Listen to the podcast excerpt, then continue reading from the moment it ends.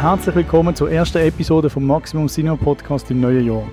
In dieser Folge schauen wir zurück auf 2022 und besprechen, welche Filme und oder Serien uns am besten gefallen haben. Der Podcast wird präsentiert von der Allianz, wo wie mir auch eine große Leidenschaft fürs Kino pflegt. Mut heisst einmal die Hauptrolle abgeben, zurücklehnen und genießen. Mein Name ist Daniel Frischknecht und mit mir vor dem Mikrofon sitzen heute die Olivia Gianameu, Hallo. der Olivier Santo Hallo. und der Ellen Matli. Hallo. Hat jemand etwas geschaut, bevor wir loslegen? Ja, okay, ich habe noch etwas, weil ich habe mir nämlich noch überlegt, ob das jetzt, ob das vielleicht etwas von meinen Top 3 wird von diesem Jahr, aber dann hat es irgendwie doch nicht ganz gelangt, aber es ist doch mega toll gewesen, darum könnte ich jetzt eigentlich darüber erzählen, obwohl ich jetzt gar nicht nachgeschaut habe. Also, es heisst The English und es ist eine Fernsehserie, sechsteilige Miniseries mit Emily Blunt und ähm, Chesky Spencer, glaub's heißt er und die spielt 1890. Sie ist eine englische Lady, die auf äh, in wilden Westen geht, in die neu erschlossenen Territorien von der USA, um sich rächen an einem Mann. Und er ist ein Indian Scout in der US-amerikanischen Armee. Ähm, und er möchte jetzt eigentlich gerne so ein Stück Land haben, das ihm versprochen wurde. Ist, ist natürlich, äh, kommt natürlich nicht so raus, wie, wie das ihm versprochen wurde, weil er natürlich ein Native American ist und bei dem, bei dem muss man ja sich nicht an Versprechungen halten, gell? Und äh, dann tun sie sich verbünden ähm, und reiten eigentlich durch den Westen oder Richtung Norden, so halt Oklahoma, Nebraska und so, zum, zu dem Mann wo, sie, äh, wo sich Emily Blunt will daran rächen. Und es ist einfach mega schön natürlich, oder? Tolle Vistas. Es ist, der, der, Sa- der Soundtrack ist wunderbar und die Geschichte ist fast, fast grandios. Aber es ist irgendwie, es fehlen irgendwie zwei Folgen. Es hätte wie zwei Folgen mehr müssen haben, dass sie all diesen Charakteren, die sie da aufbringen, können gerecht werden. Jetzt passieren einfach wichtige Sachen irgendwie offscreen. Und du hast irgendwie nicht genug Zeit, um bei den Hauptcharakteren dabei zu bleiben. Aber es wäre so toll. Es ist so nah bei Perfection. Und es ist, ich meine, sehr emotional. Like, there were tears. Oh, Aber es ist sehr gut. Ich kann es empfehlen. Man kann es schauen auf äh, Amazon. ah, cool. Aber es ist Miniserie, es ist fertig, fertig. Es ist fertig. Okay. ja. Oh, schade. Mhm. Cool, Messi. Sonst noch etwas geschaut? Ich habe mal wieder einen guten Schweizer Film gesehen. Schon Eventuell, ja, eventuell sogar, äh, vielleicht für mich sogar der beste Schweizer Film, den ich je gesehen habe. Das ist, ist noch, ein, ist noch ein Wow. Fragezeichen dahinter, aber ist Aufpassen. Hast du das nicht erst gesagt habe bei Unruhe? Das Nein, ist das bei, bei, das ist bei äh, denen, Mhm. was gut geht. Aber äh, es, es, Mhm. pa es passt eigentlich, weil der Film, den ich geschaut habe, ist äh, Reisender Krieger vom äh, Christian Schocher aus den frühen 80er Jahren. Und der Film, also ich weiß nicht, ich habe das nicht irgendwie fact-checkt, aber ich bin ziemlich sicher, dass der Cyril Schäublin, wo denen, was gut geht und Unruhe gemacht hat, auch ein rechter Fan von dem Film ist.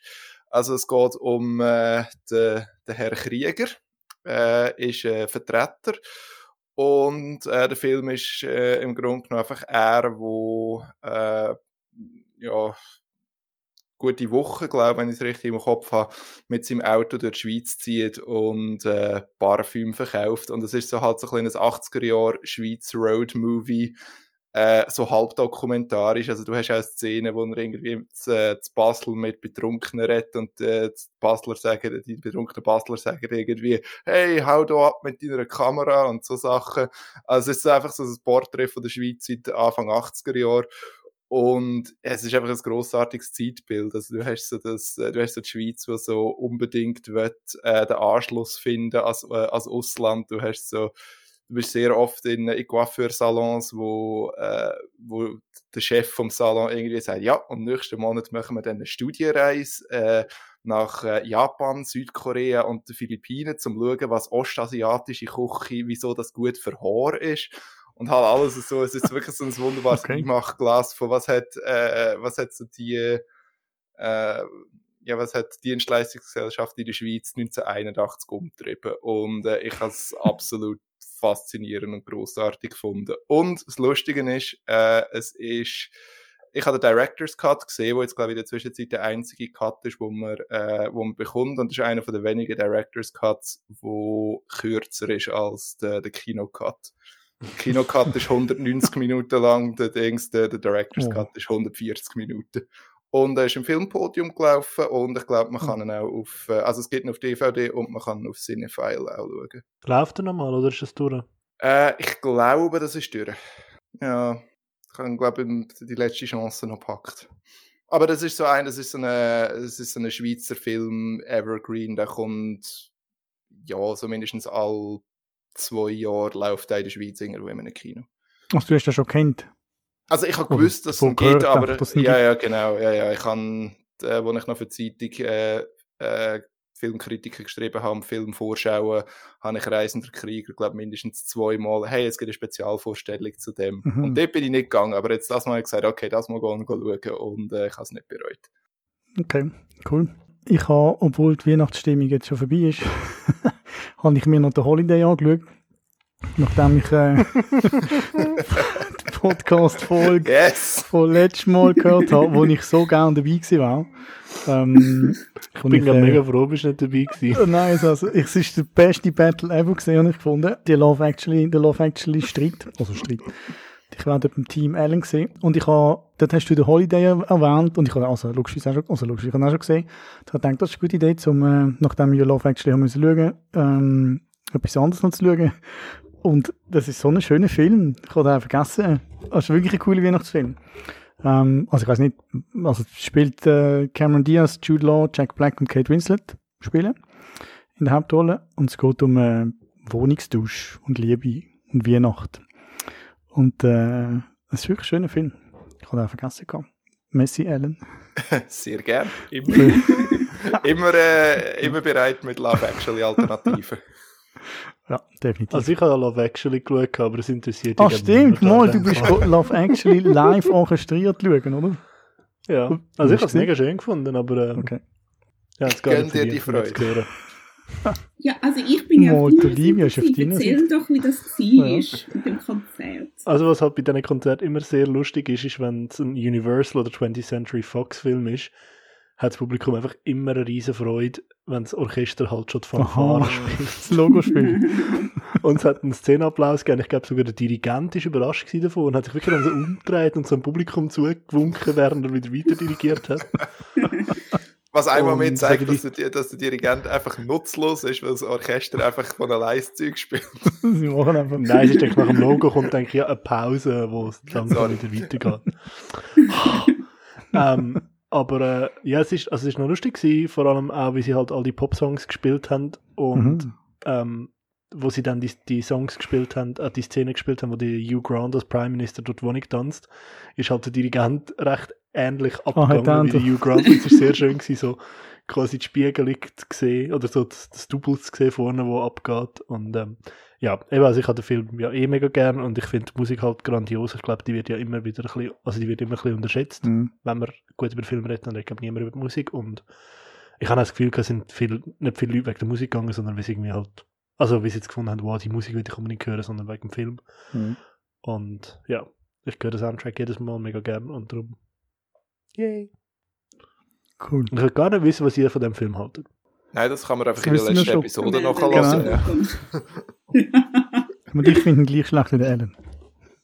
Du findest ihn gleich schlecht, wie du den Alan findest. Gut. Nein, nein, nein. nein. Jo, ähm, dann vielleicht noch bevor wir loslegen. Äh, Olivier, du hast uns noch auf eine Veranstaltung, auf eine Veranstaltung von unseren Freundinnen und Freunden von outnow.ch hingewiesen. Die haben etwas Cooles auf die Beine gestellt im neuen Jahr. Erzähl mal schnell. Sie machen im Riffraff ähm, das Kinoquiz am 13. Januar. Und äh, ja, das ist eigentlich schon alles gesagt darüber, was es ist. Es ist ein Kinoquiz. ähm, die Leute können ins Kino hocken, können miträtseln. Ich glaube, es ist so ein bisschen ein Versuch.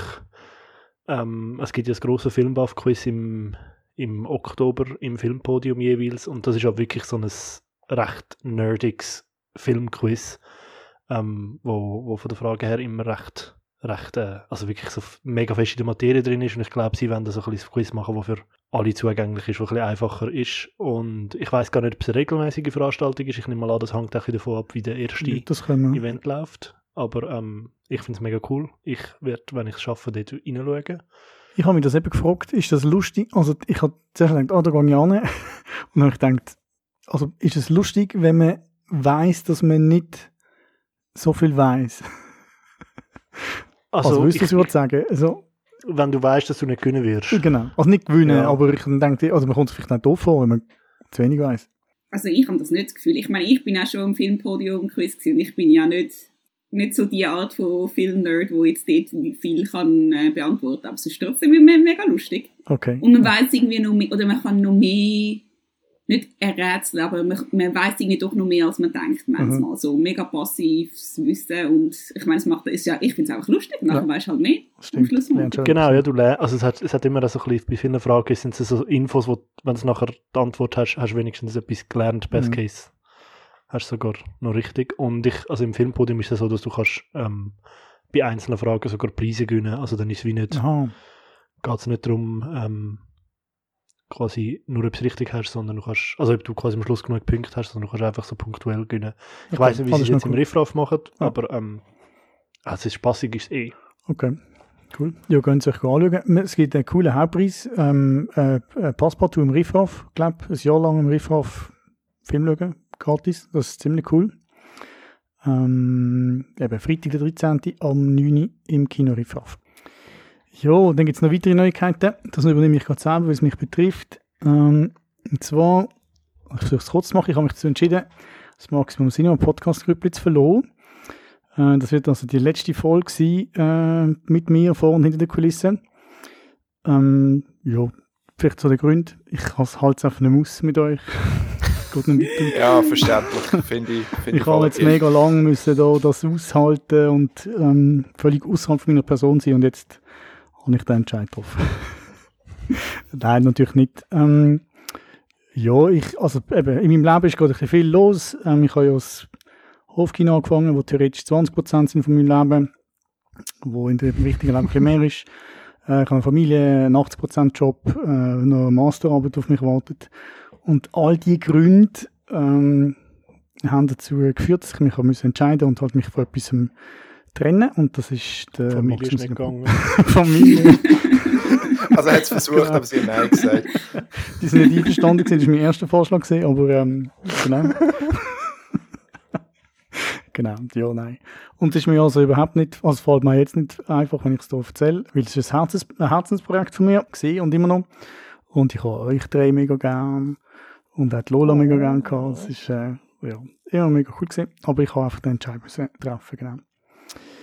Ja, muss man jetzt noch sagen? Schade. Genau, es Und geht weiter. natürlich sehr traurig, Ja. dass du gehst, muss man da noch sagen. Okay. Ja, aber wir verstehen das natürlich, dass wir vielleicht nicht das Wichtigste im Leben sind. Okay. Ein bisschen Aber ja, überrascht es sind wir schon, aber Und ich habe ich hab so die, die dumpfe Ahnung, dass man dich im äh, Kontext vom Hofkino vielleicht wieder hören könnte. Das könnte Mhm. sein. Genau.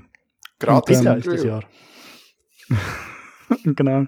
Ich tue mich dann auf. Nicht, dass ich wir für Interview zahlen sonst. Ja, gut, das stimmt. Nein, mehr so eins, wo man nicht, wo man nicht irgendwie gross mit anfragen, sondern einfach so, yo, Dani, hast du Zeit? Ein mega langes Special über mehrere Folgen fände ich eine gute Idee. Ich könnte dann ein paar Vorschläge machen. Hofkino-Files. Oh, das, ja, genau. Ja, man kann vielleicht noch sagen, es ist nicht das Ende vom Maxim Sinne Podcast. Ähm, es verändert sich sonst auch nicht viel. Ein mega sympathischer Dialekt geht verloren. Aber sonst, äh, schmeißen die Oliver, drei du das bist ein FCB-Fan. Du müsstest eigentlich noch so am meisten Affinität für den, für den Dani haben. Linguistisch gesehen. Man muss eben Ich weiß sagen, nicht, wenn er nicht shooten kann, ist es nicht wert. Nein, man muss eben sagen, ähm, für die Hörerinnen und Hörer, ähm, der Olivier, ich glaube, das hat man nie, die Aufnahmen haben es nie bis an die Öffentlichkeit geschafft. Es hat mal mega lustige Outtakes gegeben, wo du äh, mich auf Baseldeutsch gesprochen hast. Ich glaube, das Intro etwa zehnmal. Aber ich glaube, das jetzt, ich weiß nicht mehr, was der Grund war, aber wir haben es am Schluss nicht reingenommen. Und du kannst eigentlich Pure besser ist der. Grund gewesen, dass man es nicht... Auf jeden Fall, du kannst besser Baseldeutsch als ich, habe ich dort Das festgestellt. stimmt. Darum, ähm, falls es äh, viele Reaktionen gibt von Hörerinnen, die den Dialekt dann behalten, dann wärst du halt der Kandidat, der das könnte übernehmen. Das wäre noch lustig. Bin ich dafür. Ja, also, das würde Genau. es mir sicher so im Inhalt vom Podcast mega gut tun. Wie so ein mega Singsang transportiert würde. Sing-Song. Gut. Ja. Dann würde ich sagen, legen wir los mit unserem Jahresrückblick 2022. Das ist vielleicht eine gute Vorbereitung für den Filmquiz, wenn wir, da, äh, wir uns durch 2022 äh, reden oder was uns gefallen hat und nicht gefallen hat. Respektive wir erzählen nur, was uns gefallen hat. Wir machen es so, wie wir das, glaube ich, letztes Jahr schon gemacht haben. Wir haben also jeder hat seine drei, also Top 3 zusammengestellt. Nicht in einer Reihenfolge, weil das eh immer schwierig ist, aber einfach die drei Filme, die einem am besten gefallen haben im vergangenen Jahr. Genau, und wir machen das abwechselnd. Sind wir bereit? Yes. Wer möchte anfangen? Ja, so schläge ich gerade los. Film Nummer 1. Genau, ich glaube, es ist der einzige Animationsbeitrag da drin. Correct me if I'm wrong. Oh. Aber ähm, ja, es ist, auch, es ist auch ein mega starkes Animationsjahr gewesen. Also Nein, es das stimmt nicht. Meine ist ja noch. Wenn man denn? je nachdem. Welcher? Der Okay, Avatar. Ah, ja, ja, gut, das ist, das ist noch nicht. Okay, fair. ähm, der Film, den ich habe, äh, heißt Marcel the Shell with Shoes On. Und falls ihr noch nie von dem gehört habt, ist das nicht überraschend. Es sind, glaube ich, irgendwie 190 Leute, die schauen in der Schweiz. Oh. Ähm, und er ist am Fantosch gelaufen, wo vermutlich die dreifache Menge von Leuten ins Kino gegangen ist an fünf Tagen. Und ähm, ja, er ist, er ist ähm, nicht so gut gelaufen, ist auch recht kurz im Kino gewesen. Es ist das Regie oder das Langfilmregie-Debüt von Dean Fleischer Camp. Er hat drei Kurzfilme gemacht ähm, mit dem Namen Marcel the Shell with Shoes On, Teil 1 bis 3, ähm, wo mega viral gegangen sind. Ähm, die hat er zusammen mit seiner ähm, äh, Drehbuchpartnerin, der Jenny Slate, gemacht gehabt. Und es geht im Prinzip um eine kleine Muschel, wo in einem in, also damals ist sie kurz darum gegangen, dass sie einfach in einer Wohnung wohnt und ein Dokumentarfilmer besucht sie und ähm, stellt ihr Fragen und es ist äh, basically so ein bisschen Slice of Life. Ähm, sie erzählt von ihrem Alltag und äh, droppt die eine und die eine Weisheit nach der anderen. Und die sind so erfolgreich gewesen, dass sie dann eigentlich ein Langfilmprojekt gemacht haben. Und ähm, der, Kurzfilm und der, der Langfilm sind eine Mischung aus äh, Live-Action-Filmaufnahmen und einer Stop-Motion-Technik. Also die Puppe Mhm. ist dann eigentlich bewegt worden. Äh, in den Kurzfilm sieht man das mega gut. Das ist wirklich so ein im, im vom Niveau von den Lego-Brick-Movies. Ähm, und jetzt für den Langfilm haben sie sich äh, Hilfe geholt von der Kristen Lepore. Sie kennt man, äh, sie hat da die Groot-Serie gemacht gehabt, ähm, von Disney Plus. Und sie ist äh, mega tolle Stop-Motion-Animatorin. Ähm, und genau, und sie hat wirklich dafür gesorgt, dass ich, als ich den Film geschaut habe, am Schluss nicht sicher bin, ob es wirklich Stop-Motion war oder nicht auch 3D-Animation. Also ich finde, es ist mega smooth, man sieht es im Film nicht an. Ähm, und ja, einfach sehr cool technisch. Äh, inhaltlich geht es eigentlich im gleichen Ton weiter wie, wie die, ähm, die ursprünglichen Kurzfilme, nämlich dass äh, der Marcel jetzt im Airbnb wohnt und eben von dem Dokumentarfilmer besucht wird und ähm, mit seiner, also mit der Hilfe von dem Filmemacher wird eigentlich versuchen, seine verlorene, verschollene Familie zu suchen. Ähm, der Marcel wird nochmal gesprochen von der Jenny Slate und hat einfach so eine sehr lustige, schräge Stimme. Ähm, und es ist einfach ein Film, der wirklich so gut tut, weil er ist mega herzig, er ist mega lustig, er ist irgendwie, er hat, er berührt einem, obwohl es irgendwie alles sehr schräg ist, also die Muster sieht einfach mega weird aus. Ähm, stellenweise merkt man, dass es so ein bisschen aufblasen ist auf, auf einen grossen, dramatischen äh, Showdown, also man merkt, dass halt die Kurzfilme auch funktioniert haben, wie sie so kurz sind. Aber alles in allem ist es für mich wirklich einer der schönsten Animationsfilme, die ich in den letzten Jahren gesehen habe. Und ja, ich, ich habe ihn einfach mega gerne und mich hat es mega traurig gemacht, dass er so schlecht gelaufen ist, weil ich Mhm. glaube, er würde viel mehr Leute gefallen, wenn sie überhaupt dem die Chance geben würden. Aber du ins Kino gekommen oder nur am Dings gelaufen? er ist ins Kino gekommen, ähm, das Riffraff und das Bulbaki haben ihn äh, in die Kinos gebracht, aber eben sie haben ihn, glaube ich, nach ein paar Wochen schon wieder rausgenommen. Mhm. Also wenn man, wenn man daran denkt, dass nur die zwei Kinos sind, ist vielleicht 190 dann fast schon wieder gut. Mhm. Ich weiß zwar nicht, ob er noch in der Romandie gelaufen ist, aber ähm, Ja. ja. Grosse, Der grosse Überflüger ist es nicht gewesen. Ich weiss, der Alan hat ihn gesehen am Fantosch, Ja. glaub's, aber ihr Mhm. habt er, ihr zwei ihn nicht gesehen. Nein, ich habe nicht gesehen. Nur den Trailer gesehen mit im Kino. Wer hat dir gefallen, Ellen? Schweigen. Ich habe ich han auch gut gefunden. Mir ist, ich glaube, mir ist, äh, äh, wie soll ich sagen, mir ist ein das sauer aufgestoßen, was, äh, was der Dings, was der Olivier gesagt hat, dass er eben so ein bisschen, so ein nachdrücklich das, äh, eben der grosse Showdown oder das, er ist jetzt auf der grossen Leinwand, darum muss er jetzt etwas Grosses machen, dass er, dass er das ein bisschen sucht. Äh, mir hat der Film vor allem dann gefallen, also mir hat der Film vor allem als äh, schräge Komödie gefallen und halt auch das so ein bisschen aufblasene, emotionalen, oder dass er jetzt so ein bisschen, so ein extrem tief, oder so ausgestellt tiefsinnig wird sein, das ist so ein bisschen so, ja, habe ich jetzt nicht so überzeugend gefunden, aber ich gehe, also eben, mir hat er immer noch extrem gut gefallen und ich gehe mit dem Olivier absolut einig, dass äh, allein schon was Stop Motion anbelangt, ist er, äh, ist er ein grossartiges, ein grossartiges Achievement, also allein schon für das äh, würde es sich eigentlich lohnen, den Film, äh, den Film zu schauen. Und ja, also die, die, die, ähm, äh, die Voice Performances äh, sind auch toll. Also die Dings, die, äh, neben der Jenny Slate ist auch die, Isabella Rossellini äh, wunderbar als äh, Großmutter von Marcel. Wenn wir jetzt da noch anfügen.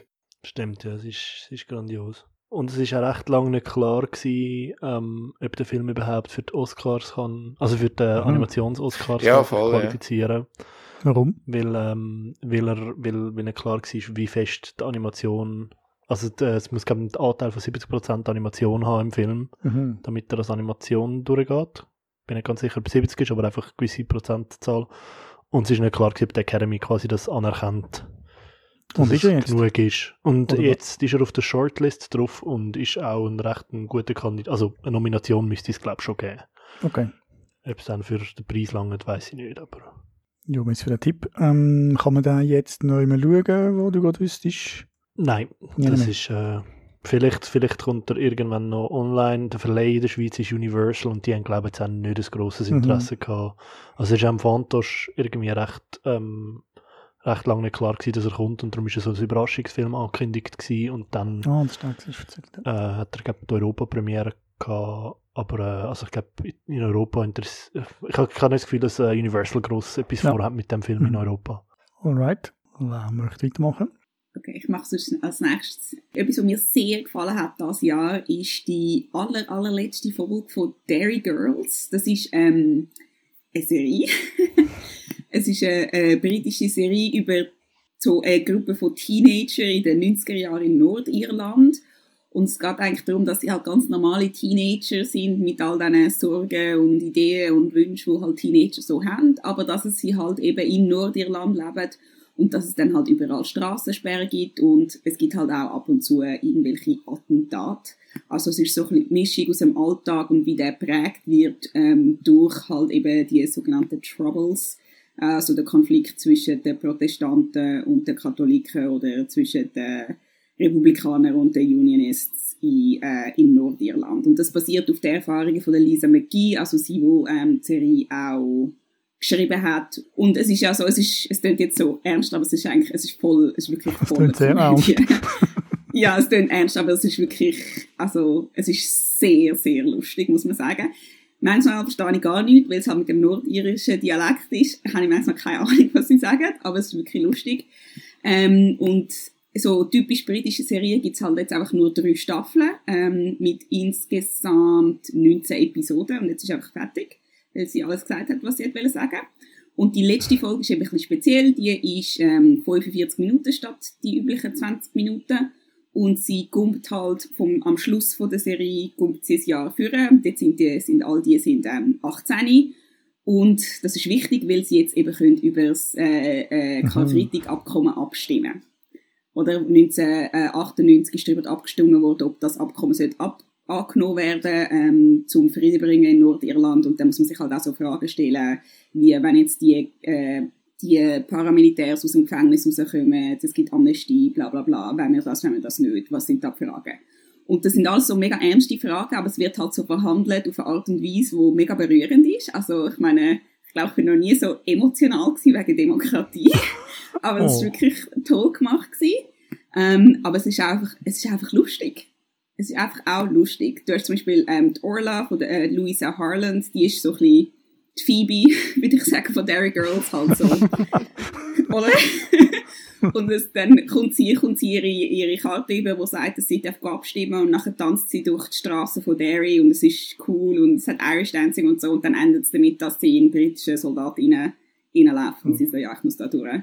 Oder, und das ist genau so die, Art und Weise vom Clash, vom Lustigen und vom Ernsthaften. Und es werden halt Freundschaften auf die Probe gestellt, halt jetzt mal wegen ernsthaftere Sachen als sonst Und äh, es ist aber dann doch wichtig, wer die bessere Party schmeißt. Und äh, ja, und es ist einfach lustig, äh, sowohl die Erwachsenen wie auch, auch äh, Teenager und äh, 90er Jahre. Man mag sich vielleicht daran erinnern oder nicht. Ich weiß nicht, wie alt das äh, unsere ZuhörerInnen sind. Ähm, Knapp. Und das ist halt auch noch von, von der Musik und so cool. Und äh, ich finde, das kann man sich wirklich, also vor allem die letzte Folge, aber auch der, der, der Rest von der Serie kann man, äh, würde ich definitiv empfehlen. Also es ist alles auf Netflix. Es ist ursprünglich Channel 4. Ursprünglich Channel 4. Mhm. Aber bei uns kann man es auch auf Netflix schauen. Genau, und eben weil es nur 19 Folgen sind, mit 20, ah, 20 Minuten, äh, ist das ziemlich schnell durch. Kurze Sache, Aber es lohnt sich ja. definitiv. Okay. Cool. Hat das jemand gesehen von euch anderen? Nein. Nein, ich bin ziemlich sicher, meine Mutter hat es geschaut, weil sie liebt Derry äh, und sie liebt Serien, darum. Ich muss die mal fragen. Ich, es könnte sein, weil ich habe mal, ich glaube, ich habe mal Derry Girls in meiner äh, Continue Watching Liste auf, äh, auf Netflix gehabt, was suggeriert, dass sie sich aus Versehen bei mir eingeloggt hat. Okay.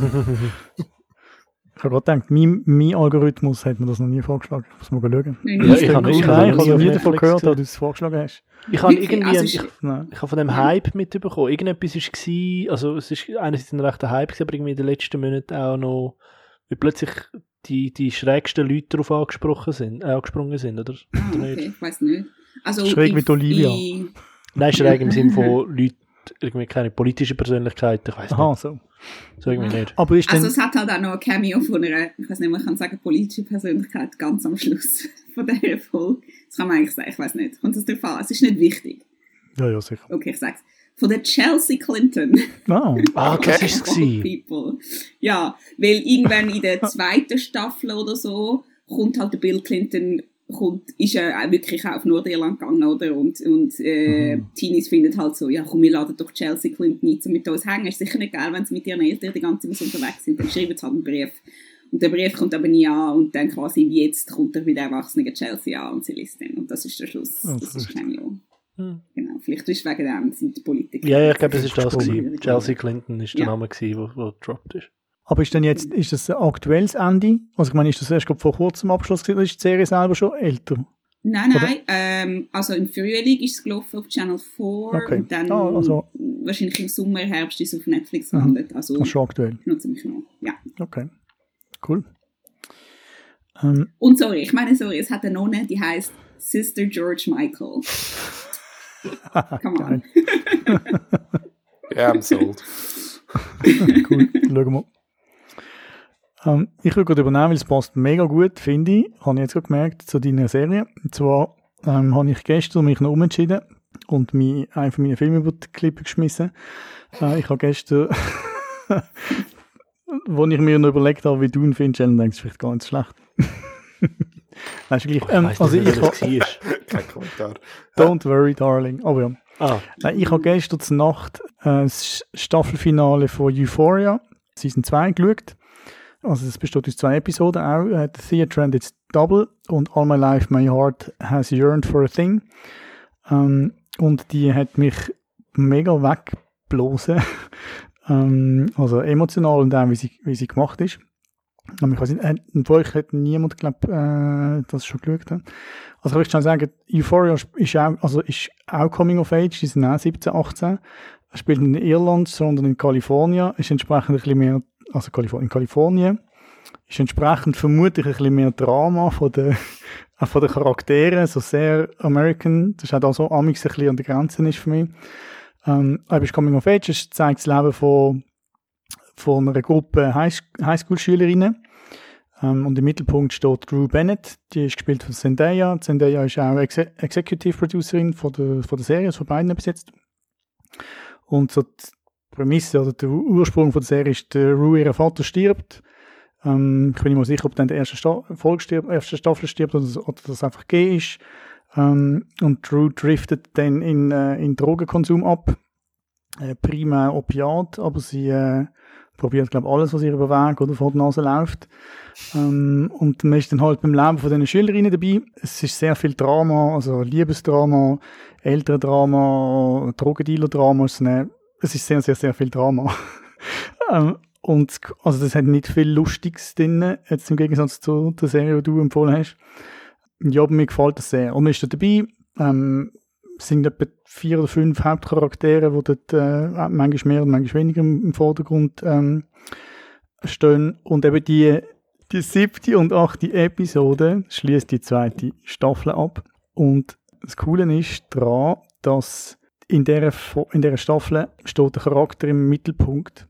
Lexi Howard, die spielt von der Maud Apatow, das ist die Tochter von äh, Judd Apatow. Ähm, und das ist ein Charakter, der sonst eigentlich sehr im, im, Hintergrund ist, also immer ein bisschen drunter kommt, weil alle anderen Charaktere, die sind sehr äh, eben shiny auf die eine oder andere Art. Und in diesen zwei Staffeln tut sie ein Highschool-Drama, also ein Highschool-Theaterstück, ist sie Regisseurin und die zwei Staffeln sind eigentlich das Theaterstück, das gezeigt wird. Und gleichzeitig, also in dem Theater tut sie quasi das Leben von sich und ihren Freundinnen Revue passieren lassen und wie man eigentlich, wie die auseinanderdriften ähm, in ihrer Jugend oder in, in der Zeit, die sie in der Highschool verbringen. Und was mich sehr geflasht hat, das wird aber auch in den zwei Folgen vorgeworfen, ist, dass man eigentlich wie, also es macht, sie macht das mega cool, dass du eigentlich das Theaterstück schaust und du triffst aber zwischen den wieder realen Szenen, wo eigentlich wieder Rückblick sind, von was jetzt in der ähm, Staffel alles gelaufen ist und die verschiedenen Dramen von den verschiedenen Charakteren trifft dich so hin und aus. Also du bist wieder mal auf der Bühne ähm, und dann siehst du, wie die Leute dort Theater spielen und dann hast du wieder äh, durch coole Kamerawechsel und Schnitt ähm, bist du wieder in der, in der Szene von der, von der Serie selber. Und das Coole ist, oder Spezielle ist, dass eigentlich all die Charaktere auch im Publikum sitzen, äh, weil das ja gute Freundinnen sind von ihr. Und, aber zu dem Zeitpunkt ist die Serie schon sehr, schon sehr äh, also das Drama ist eigentlich schon sehr gross Chaos. Also es hat sehr viel Streit und Freundinnen, die Freunde ausspannen und so. Also sehr angespannte Stimmung. Und äh, eben auch der Hauptcharakter, also Zendaya, ihr Charakter sitzt drin, der dann quasi ihr Leben nochmal sieht. Und ja, mehr möchte nicht weggehen. Mir hat einfach geflasht, wie das, wie das gemacht ist, ähm, wie das erzählt ist über die, über die zwei äh, Folgen mit dem Theaterstück. Ähm, ja.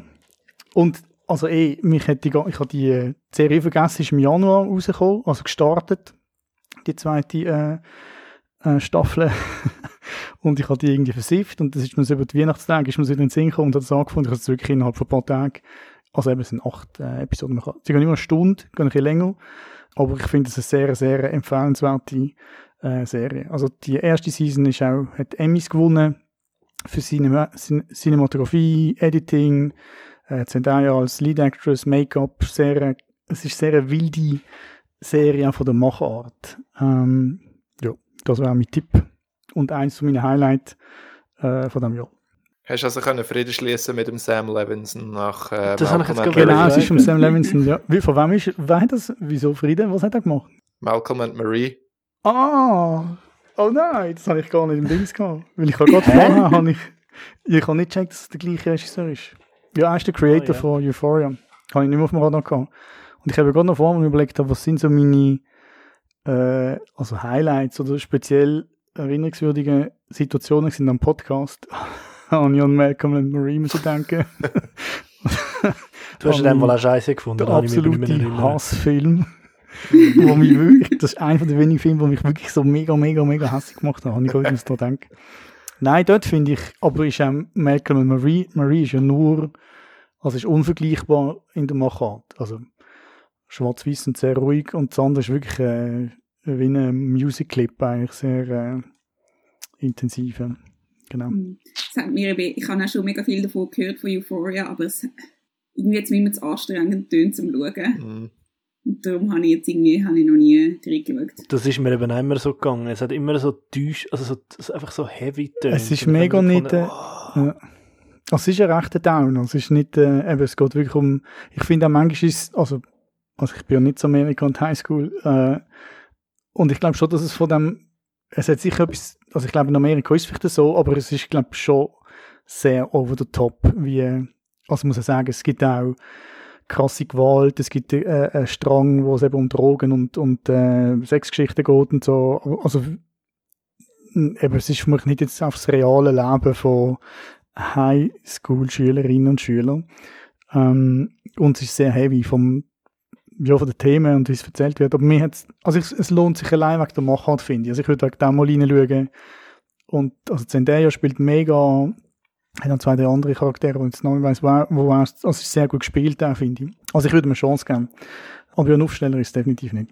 Ähm, schauen kann man es, also ich habe es jetzt auf Apple TV Plus, also auf iTunes gekauft. Ich weiß nicht, ob es auf Sky, ist eine HBO-Serie. Ist auf ja. Sky, kann man es auf Sky schauen. Alan. Bei mir, äh, ich habe mich jetzt äh, für die Runde für äh, Crimes of the Future von David Cronenberg entschieden. Der David Cronenberg kennt man als, äh, ja, eigentlich so aus den ersten 20 Jahren von seiner Karriere als Body-Horror-Experte. Also hat Filme wie The Fly, Scanners, Videodrome, Existenz gemacht und nachher ist, hat das 21. Jahrhundert angefangen und nachher hat er sich äh, äh, umorientiert auf, äh, ja, sagen wir, Psychothriller, Psychodrama, also von ihm sind aus dieser Zeit A History of Violence, Eastern Promises, äh, Cosmopolis, Maps to the Stars, also da hat es nicht mehr so viel äh, Innereien und Körperöffnungen gegeben wie noch in den 80er und 90er Jahren. Und jetzt hat er äh, 2022 seinen ersten Film seit acht Jahren gemacht äh, und seinen ersten Body-Horror-Film seit gut 25 Jahren. Und das ist Crimes of the Future. Der handelt von einer dystopischen Zukunft, wo es äh, keine Schmerzen mehr gibt und wo die Evolution vom Mensch sich äh, äh, beschleunigt hat, dass äh, gewissen Leuten äh, die ganze Zeit neue Organe wachsen.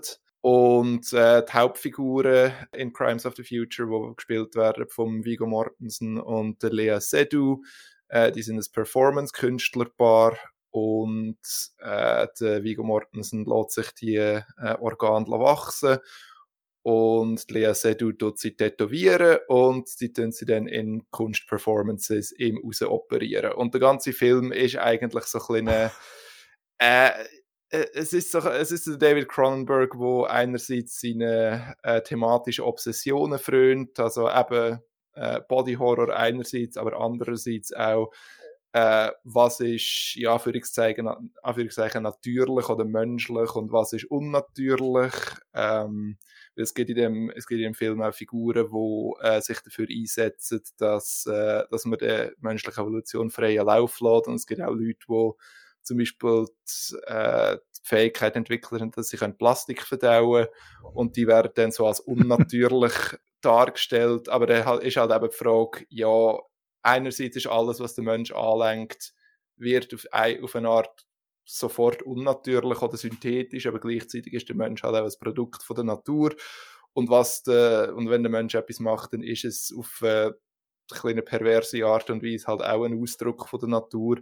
Und der Film denkt halt die ganzen Konflikte äh, durch, durchs, äh, durch die Linse von der Kunst und halt äh, was ist Kunst, ist, äh, kann ein Organ, wo in einem Körper innen wächst, Kunst sein, was macht es zur Kunst? Und es ist halt einfach auch das, es ist Cronenberg, wie er lebt und lebt, er denkt über Kunst nach, er hat offensichtlich x, äh, x kunsttheoretische Bücher oder kulturtheoretische Bücher gelesen und dort das Ganze einfach so ein bisschen in ein Dreibuch rein, äh, reinpressen äh, und macht dann erzählt das Dreibuch dann in sehr eindrücklichen Bildern und der Howard Shore macht noch coole Musik dazu. Ah. Und äh, ja, mir gefällt das auch extrem, auch weil der Film halt sehr selbstironisch ist über ähm, das, was er macht. Also es fängt schon damit an, dass äh, alle Schauspieler und Schauspielerinnen äh, spielen auf eine extrem künstliche Art, wo zum Teil, also wo man so im Kino sehr oft nicht sieht. Also das beste Beispiel ist Kristen Stewart, wo ähm, eine Nebenrolle spielt und sie spielt eigentlich eine Karikatur von, von sich selber oder sie spielt so auf eine Art, äh, dass sie alle Ticks, die ihnen, seit sie bei Twilight gross rausgekommen ist, äh, alle Ticks, die ihr vorgeworfen werden, also ah, sie redet nicht richtig, sie flüstert nur oder sie macht komische Pausen, wenn sie redet äh, oder ihre, äh, das Tempo von ihrem Reden macht irgendwie keinen Sinn und sie treibt das einfach alles auf die Spitze und äh, es ist einfach so eine bizarre, aber gleichzeitig auch extrem lustige Performance. Also wenn man so ein bisschen auf die Wellenlänge vom Film sich kann einladen dann ist es einerseits eben, wie gesagt, eine faszinierende Auseinandersetzung mit Kunst und Mensch, Menschlichkeit und Unnatürlichkeit und äh, gleichzeitig auch so eine kleine Satire oder eine, äh, so eine Parodie von dem Ganzen. Und eben, es ist, äh, ich schätze David Cronenberg sehr, oder beziehungsweise ich habe ihn schätzen gelernt über die Jahre. Und es ist, ich finde es immer schön, wenn man äh, ein späteres Werk von einem geschätzten Regisseur sieht und findet, ja, er ruht sich nicht auf seine Lorbeeren aus, er hat immer noch das, was ihn ursprünglich zu so einem faszinierenden äh, mhm. Filmemacher gemacht hat. Und ja, mir hat, ich habe den Film am ZFF gesehen und er hast dann äh, zum Glück vom äh, Riffraff noch in, in einer Spezialvorführung im äh, November oder im Dezember äh, gezeigt worden. Und das äh, ist dann der sehr kurze Miniatur-Kinostart gsi, äh, wo mir dann die, die Entschuldigung gegeben hat, auf meine Liste zu tun von den besten Schweizer Kinostarts 2022. Also ja, Crimes of the Future, super. Es tut nicht noch ein mega zugänglicher Film. Tust du das? Oder? Es kommt, es kommt halt ein bisschen darauf an. Ja, zu, ja, zugänglich ist er wahrscheinlich nicht. Aber wenn man es so, also wenn man gerne, also es Foto mit da, wenn man gerne Body Horror hat, dann ja. ist es definitiv, äh, dann ist es definitiv äh, eine Visionierung wert. Aber ich finde, mhm. ich, ich glaube eben allein schon durch das, dass er halt eben relativ bekannte Schauspieler und Schauspielerinnen mhm. hat, eben Viggo Mortensen, Lea Seydoux, Kristen Stewart, dass die können, dass man so über die quasi den Zugang zum Film findet. Also der Film mhm. ist jetzt nicht irgendwie, äh, er zitiert nicht seitenweise Kunsttheorie. Es ist mehr, aber es ist wirklich so, er übersetzt das Ganze wirklich einfach in so kleine, also es ist eine sehr komische Erzählung, es ist ein sehr, sehr komischer Film, aber er ist mhm. jetzt nicht einer, wo, wie soll ich sagen, die Leute gewollt verwirrt. Er tut die Leute ja. gewollt vor den Kopf stoßen, klar, aber äh, ich würde sagen, so rein von der Erzählung her ist er zugänglicher als anders, was der David Cronenberg gemacht hat. Mhm. Also ich kann vielleicht sagen, ich habe überhaupt keine Affinität zu Body Horror. Ich ähm, hasse Messer und Klingen und alles, was irgendwie Körper aufschneidet. Ähm, und es hat sehr viele Shots von dem im Film. Hast du ihn auch gesehen? Ich habe, wir sind im okay. gleichen, oh, gleichen Vorstellung ja. und ich habe von Cronenberg nur Cosmopolis gesehen, was glaube ich nicht so der repräsentativste Film ist, von was ich mir sagen lassen habe. Und ich habe mich mega gut unterhalten gefühlt. Das war wirklich auch einer der Filme, wo ich irgendwie am ZFF recht so. gute Zeit hatte damit. Ähm, ich finde auch irgendwie so die Welt sehr absurd, aber wenn man sich mal darauf einlädt, mega nice. Ähm, ich habe jetzt so die, die, ich glaube, ich habe mich gar nicht so tief darauf eingeladen, dass ich jetzt irgendwie die grossen äh, kunsttheoretischen Abhandlungen irgendwie da, da mega wahrgenommen hätte oder dass das mich jetzt mega, mir mega geblieben ist. Und ich finde auch, also ich finde auch, wenn man das irgendwie nicht hat oder so, ist es ein, ist ein solider Film, aber er ist grusig, also es hat seine aber ich, aber, aber eben auch nie auf eine Art, also nie auf eine Art, wo ich das Gefühl habe, geht es darum, dass er dass er dir jetzt als Person, die das schaut, weh machen will. Findet. Also ich habe das Gefühl, es gibt Filme, die wirklich so sadistisch sind. Und ich habe nicht das Gefühl, dass es sadistisch ist, sondern dass er wirklich irgendwie selber an das, an das Ästhetische glaubt. Von, mhm. von dem also ich habe mir das Gefühl, er, er, er, er, er wird wie selber quasi beweisen, dass das mega schön kann sein. Und das habe ich irgendwie noch darum habe ich mich glaube auch easy darauf einlassen, auch wenn ich hin und wieder mal so ein bisschen ähm, meine nicht vorhandene Uhr haben müssen anschauen ich glaube, das ist etwas von dem, was ich an David Cronenberg eben schätze. Er ist eben, wie du sagst, nicht, nicht sadistisch. Also ich glaube, eben das ganze Body-Horror-Zeug, das ist nicht. David Cronenberg wird dich, glaube nicht schockieren. David Cronenberg findet einfach, hey, menschliche Körper sind mega komisch, findet er nicht auch? es ist so, er, es ist so, er interessiert, er ist so, er, ich finde ihn einfach so ein mega so, so ein aufrichtiger, so ein aufrichtiger Weirdo. Er ist, eben, er ist so, hey, das, das finde ich, jetzt, find ich jetzt noch interessant. Schauen wir uns das mal genauer an. Es ist ein Enthusiasmus dabei, den ich sehr schätze. Ich habe nur schon im Trailer, ich habe Existenz damals gesehen, der ist mhm. aus unerklärlichen Gründen am äh, Orange Cinema auf dem Münsterplatz gelaufen. Oh wow! Das kann ich nicht so recht vorstellen noch. Und dort weiss ich noch, es gibt so die, äh, äh, dort haben ja alle so ein Loch im Rücken, wo man etwas mhm. muss reinstecken muss. Ja. Und das kommt irgendwie, ich habe nur den Trailer jetzt von, de, von dem Film gesehen, da kommt es auch wieder vor, nicht, ob es ein Hommage ist, aber ähm, ich habe das ein bisschen komisch gefunden. Okay. Ja, kann man das schon nicht mehr streamen jetzt? Also nicht sagen? Oder Äh, vielleicht noch? streamen glaube ich nicht, aber äh, es gibt äh, zumindest im französischsprachigen Raum auf äh, DVD und Blu-ray äh, Okay. und wenn man und ich glaube es hat zum Teil sogar deutsche oder englische Untertitel dabei. Also Okay. für Hardcore-Fans sollte es möglich sein und sonst kommt er sicher bald mal auf Streaming. Also, Crimes of the Future. Schaut euch das an. Dann kommen wir zum jeweiligen zweiten Film. Olivier. Ja, mein zweiter Film ist eigentlich ähm, nicht so überraschend, dass der auf dieser Liste ist. Ich habe das Gefühl, er ist überall irgendwo auf fast jeder Top 10 und beste Liste des Jahres. Ähm, Everything Everywhere All at Once von den Daniels. Ähm, das sind zwei Typen, wo Daniel Kwan und Daniel Scheinert heißen, aber sie nennen sich nur Daniels. Von ihnen kennt man auch äh, The Swiss Army Man, wo sie auch schon sehr äh, erfolgreich gewesen sind und mit Everything Everywhere All at Once sind sie jetzt nochmal ein Spürchen erfolgreicher. Ähm, der Chris Shelb von Out Now hat gerade heute geschrieben, gehabt, wo wir die Folge aufnehmen, dass der Film mittlerweile in seiner 30. Woche in der Schweiz läuft und das ist ähm, gerade nach einer? Pandemie, ja, Krass, gell? das ist Okay. gerade nach einer Pandemie sehr überraschend. Also es gibt schon immer mal wieder die Mhm. Filme, die so lange laufen, aber jetzt und der Film ist recht überraschend. Ähm, Mhm. Und um was geht's? Oh Gott. Könnt ihr die alte Folge hören? Ja, Genau. genau. genau, ja, Für die basically, geht, ja, also es geht um die Evelyn, gespielt von der Michelle Yeoh, ähm, wo äh, Multiversum und Familie Genau. und There go. Gut. Das ist jetzt recht gut. es ist, glaube wirklich, es ist, glaub, wirklich ähm, besser, den Film nicht zusammenfassen, als irgendwie so lang drum herumreden, weil es ist einfach so ein... Ich habe gemeint, es geht um eine Steuererklärung.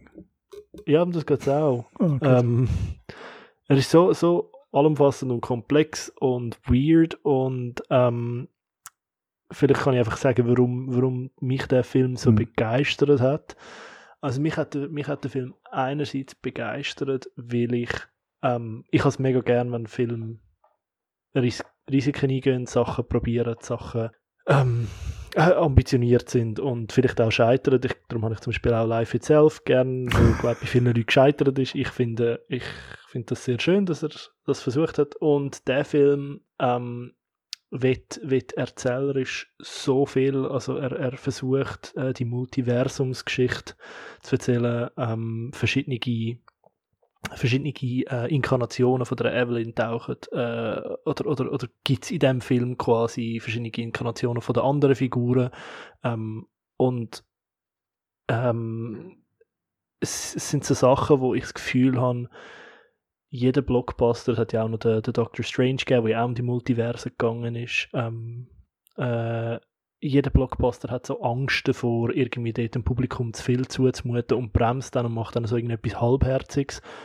Und der Film stürzt sich so Kopf voran rein, er macht sich irgendwo durch. Ähm, er hat sehr viel Witz, ähm, aber er macht sich nie wirklich lächerlich oder lustig über die Welt, habe ich das Gefühl.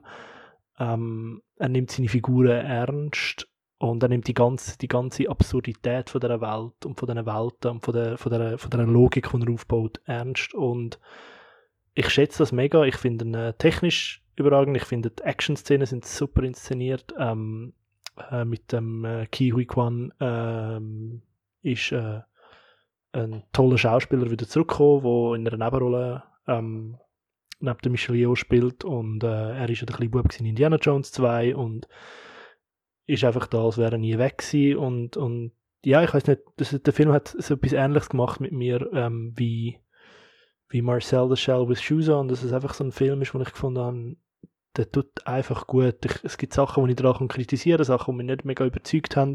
Ich finde zum Beispiel bei den Sex-Jokes übertreibt er es recht äh, fest. Also dort, finde ich, dort merkt man, das ist so ein, bisschen ein Film, ja, wo, wo irgendwie, oder es ist so eine Sprache, wo ich finde, hey, wäre gar nicht nötig gewesen. Ähm, Aber es ist schon recht lustig.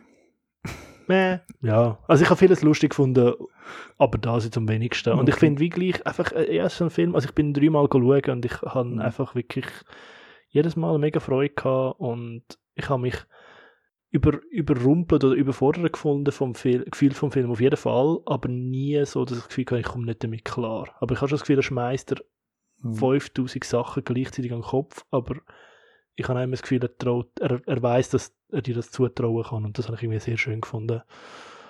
Ich Ähm, mag mich, ja, ich mag mich noch gut in dem Moment. Da haben wir alle sind im gleichen Screening gesehen. Oder zumindest Ja, Olivia. wir sind so alle, ja. wie wir da draussen vor dem Riff abgestanden sind. Also, das ist lustig gesehen. Ja, einfach Ja. alle baff. ja.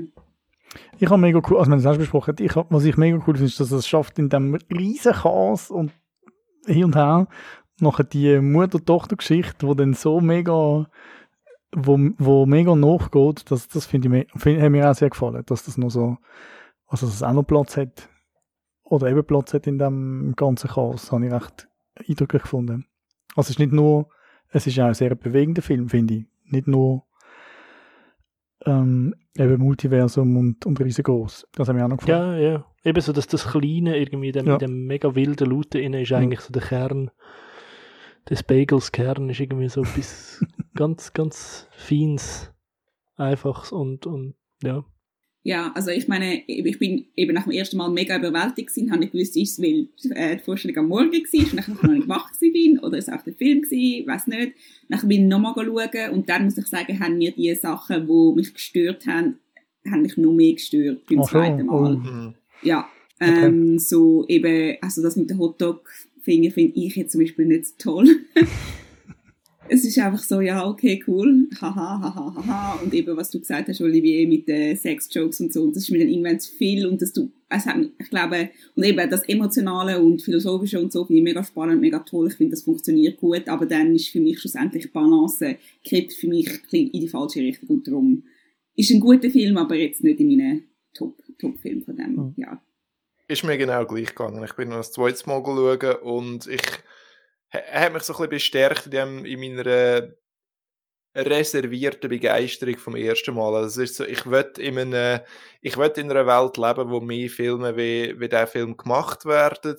Aber der spezifische Film jetzt hat, obwohl er, eben, ich finde ihn sehr gut, aber ja, eigentlich so, wie es, Olivia gesagt hat, er äh, hat so die, die größeren Schwächen, wo, wo, von der, wo, wo meine Begeisterung so ein bisschen eindämmen. Aber äh, eben, es ist so, ich mag, ich mag auch vor allem auch, was der Film äh, repräsentiert. Darum kann ich ihm nicht wirklich böse sein. Wenn euch der Film gefallen hat, dann habt ihr umso mehr einen Grund zum Marcel the Shell with Shoes anschauen, weil die sind sehr eng verbandelt. Ähm, Kirsten Lepore, die die Animation gemacht hat, hat auch da äh, Animationsarbeit geleistet. Ich glaube vor allem am Waschbär, wo er vorkommt. Und Jenny Slate spielt auch mit, wo der Marcel spricht. Und es gibt noch gewisse fam- familiäre Verstrickungen. Also es sind so. Und sie kommen vom gleichen, von der gleichen Produktionsfirma. Es ist One Big Family. Leider hat es nur für Liebe für einen gelangt. Im Schweizer Kino. Oh. Aber dafür läuft er immer noch. Könnt ihr euch jetzt noch anschauen, wenn ihr ihn gesehen habt. Ähm, genau. Everything, Everywhere, All at Once. Olivia. Ja, ich bin dran. Uh, mein zweiter Film, wo ich habe, ist The Northman. Ähm, es ist der dritte Yes. Film vom, äh, der ist begeistert. Ja, es ist der dritte Film von Robert Eggers, wo ähm, The Witch und äh, The Lighthouse gemacht hat.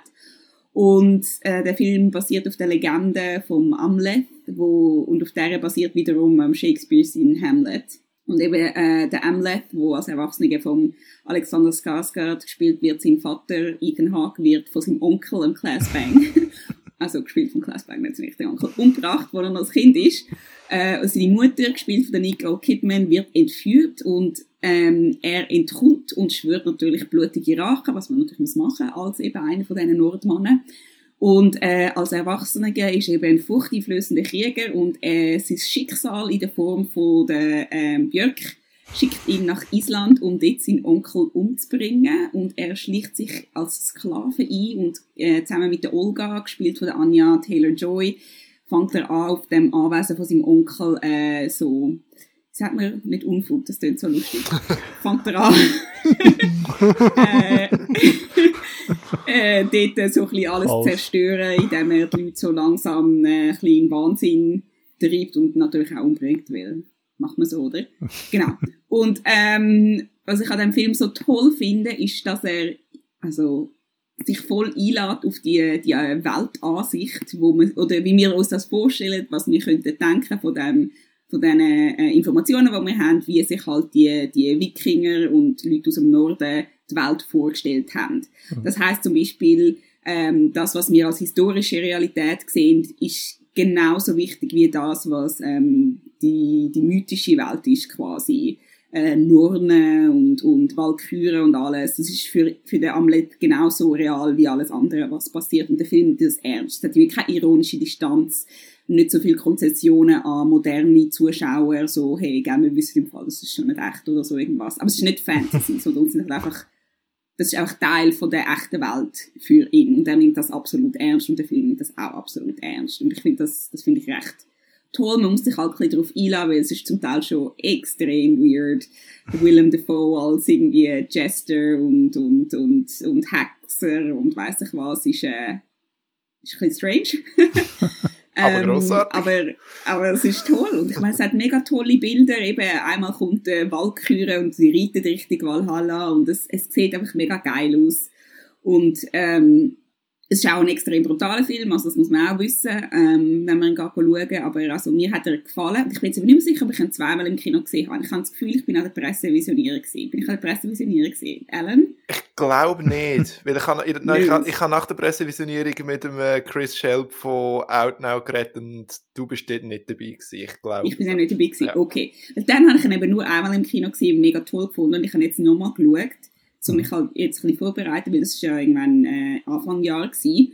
Und vielleicht ist es einfach, weil ich halt, weil ich ihn halt nicht im Kino jetzt gesehen habe, aber im zweiten Mal hat mir ein bisschen weniger gut gefallen. Ja.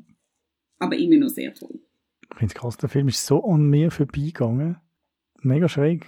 Also jetzt ja, auch hast du, also nicht also, mal, also ich habe den Film nicht gesehen, nein. Und auch, wo du dann, eben jetzt, wo, wo du da vorgeschlagen hast, oder gesagt hast, dass du über den möchtest reden, ähm, lass mich Glück so. Ich denke, das ist für, also wirklich an mir vorbei. Ich kann nicht, ich kann nicht sagen, ja. wenn er gekommen ist und jetzt auch wenn du den Cast nennst, wo mhm. ja eigentlich also ziemlich beeindruckend ist, dass der nicht, also ich weiß nicht, ich habe das Gefühl, der ist nicht so groß rausgekommen. Nein, ich glaube, er war eben nicht so erfolgreich gewesen. Mhm. Ähm, er ist jetzt mal ein mit einem größeren Budget äh, und äh, ich, ich weiß nicht, ob der das alles ein, eingespielt hat ja. äh, im Kino. Hat er nicht. Ich bin, ich bin extra noch nachschauen, weil ich ihn auch in meiner Top 10 von diesem Jahr hatte. Er hat zwischen 70 und 90 Millionen Dollar gekostet und er hat knapp unter 70 Millionen eingespielt. Mhm. Allerdings äh, steht auf Wikipedia auch, er sei dann nachher noch verspätet zu einem VOD-Erfolg äh, geworden. Ist ein kleiner Trost, weil so, eben, so ein Film kommt natürlich auf der grossen Leinwand am besten, aber äh, es tut vielleicht äh, den Fall so ein bisschen abfedern. Aber ja, jetzt, wenn wir darüber reden, wird sicher gut. Ja. Läuft sich nochmal die eine oder andere DVD. genau. Das ist, es ist einfach so der Film, wo ich das Jahr mega fest nachtraue, dass ich ihn verpasst habe und wo ich wirklich auch mega darauf hoffe, dass er irgendwann nochmal im Kino, also in, in einer Retrospektive, sei es halt im Xenix. Ich liebe es Xenix, mhm. aber ich glaube, das ist vielleicht für den Film nicht so das Beste. Aber einfach, ja, ich will einfach nochmal sehen. Oder ich will ihn einfach sehen. Und mhm. einer von den zwei Filmen, die ich das Jahr leider verpasst habe. Wer ist der andere? Das, über den reden wir nachher. Ah, okay. ja, also ich glaube, man kann äh, auf, also auf DVD sicher schauen und also also sicher Streaming, ja. also. also, also sicher irgendwo, also ja. ich weiss, man kann auf iTunes für 22 Franken kaufen, das habe ich nicht gemacht, dann kaufe ich mir lieber die DVD, aber ähm, ja, man kann definitiv äh, schauen. Und ich will es unbedingt empfehlen und auf den grössten, also wenn ihr eben nicht kann im Kino schauen dann einfach auf dem größtmöglichen Fernseher, den ihr habt. Im größtmöglichen iPad. Jawohl. okay. Ellen, hast du noch, eben, ist in deiner Top 10 oder Top 30? Ja, in meiner Welches? Top 10 ist er. Top 10, okay. Ja. Cool. Platz Nummer 7. Sehr cool. Jo. Ja, hast du noch etwas sagen dazu? Äh, Olivia hat es eigentlich äh, wunderbar zusammengefasst. Das Einzige, was ich vielleicht noch würde sagen, ist, äh, es ist so ein, es ist so der Film, der für mich äh, bestätigt hat, dass der Robert Eggers ich liebe, ich, der Robert Eggers ist so einer von denen, ich liebe es, äh, Regisseure wie ihn dabei zuzuschauen, wie sie grosse Budgets bekommen, weil man merkt wirklich, wenn er das Budget investiert hat. Und äh, es wird jetzt wahrscheinlich auf, äh, auf ein paar Jahre aus das letzte Mal sein, dass er so ein grosses Budget bekommen hat, aber äh, es ist es wert gewesen. Ja, schauen nachher möglichst gross. Ja, dann mache ich weiter. Mein zweiter Film ist der Woman King. Wir haben auch schon über den geschwätzt. Der ist bei mir definitiv in der Top 3. Ähm, vielleicht mal kurz, eben, er spielt in Westafrika oder in Westafrika vom 19. Jahrhundert und spielt vom Clan von der, äh, wie heißen sie? Dahomey, oder vom Königreich Dahomey, genau. Und dort gibt es eine Armee, die aus Kriegerinnen besteht, angeführt von der Generalin Naniska, gespielt von der Viola Davis, mega gut gespielt. Genau, ja. Und der Clan muss sich, äh, oh nein, ich rede mit dem Clan, ich bin schon bei Avatar. genau, also die müssen sich gegen das übermächtige Imperium von der Oyo und parallel noch von den französischen Sklavenhändlern zur Wehr setzen, oder denen zur Wehr setzen. Ähm, und äh, das ist eigentlich so die übergeordnete Geschichte. Und dann gibt es auch noch die rebellische Kämpferin Navi, die gerade ihre Ausbildung zu, zur Kriegerin äh, gestartet hat, respektive gerade äh, die Prüfung bestanden hat, um dort aufgenommen zu werden. Und die trägt auch noch ein Geheimnis in sich und der Pfad verfolgt man auch noch im Verlauf der Geschichte. Genau. Mir hat gefallen, ähm, die Charaktere, die vorkommen in dem Film. Ähm, mega starke Frauen.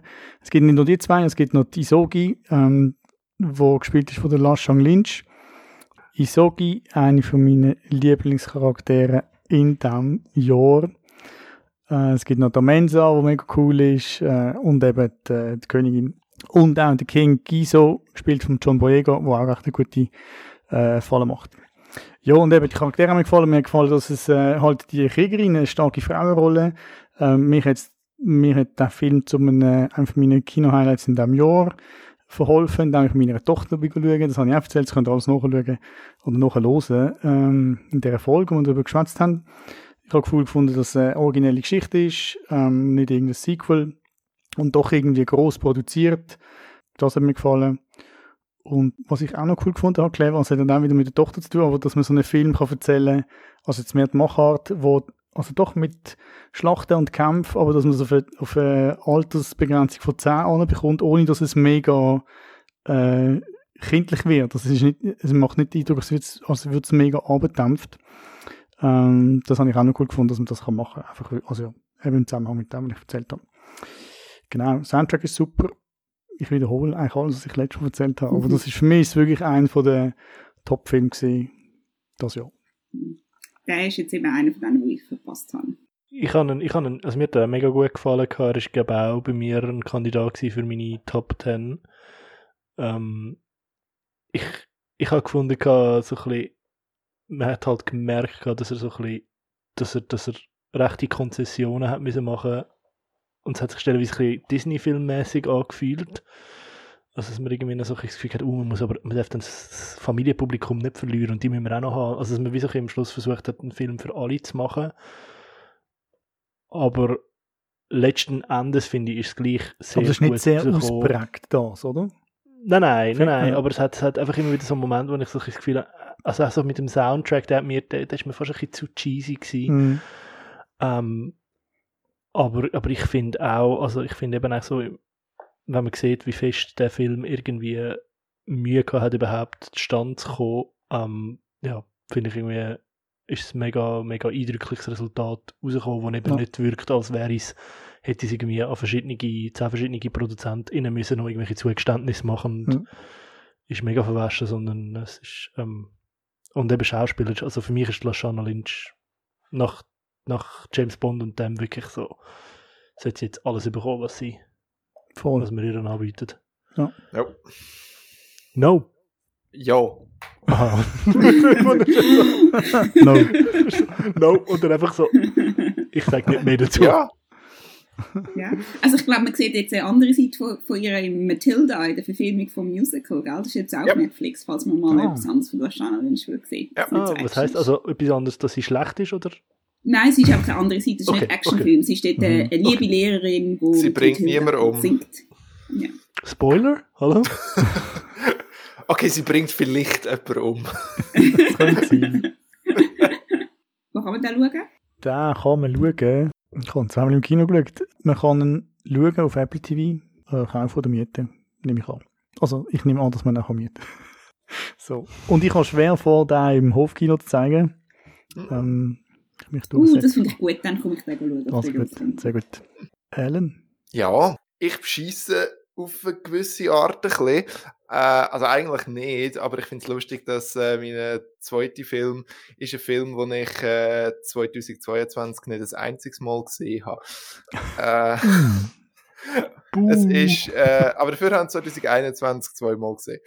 Äh, es ist äh, Memoria vom äh, Abhijat-Pong Verasetakul, der thailändische Slow Cinema Meister. Äh, Memoria äh, spielt in Kolumbien. Äh, das ist der erste Film, wo der Abhijat-Pong außerhalb von Thailand gemacht hat. Äh, die Hauptrolle spielt Hilda Swinton. Sie spielt eine Botanikerin, die in Kolumbien lebt und sie wird heimgesucht von einem mysteriösen Knall, wo nur sie gehört und sie begibt sich dann auf die Suche äh, nach dem Ursprung von dem Knall und das führt sie dann schlussendlich in kolumbianische Dschungel, wo sie äh, mysteriöse äh, Entdeckungen macht. Und äh, ich finde den Film, also wenn man mit Slow Cinema und wenn man mit dem äh, Abhijat Pongwera sehr cool etwas kann anfangen hat der Film eigentlich so alles zu bieten, was man, äh, was man sich kann erhoffen kann. Er ist äh, thematisch äh, extrem faszinierend. Äh, er spielt irgendwo so zwischen, zwischen Esoterik und, ja, wie würde man sagen, kosmischem Bewusstsein. Es geht darum, wie das Menschen mit der Erde verbunden sind. Äh, es geht darum, wie Menschen miteinander verbunden sind. Und äh, der Abhijat Pong macht das wie immer mit wunderschönen Bildern, mit sehr äh, geduldigen äh, geduldig inszenierte Szenen, wo man manchmal einfach etwas äh, dabei zuschaut, wie sich's, äh, langsam entfaltet, sei es ein Dialog, sei es äh, ein Konzert in einem Musikkonservatorium, sei es einfach eine Strassenszene in Bogota.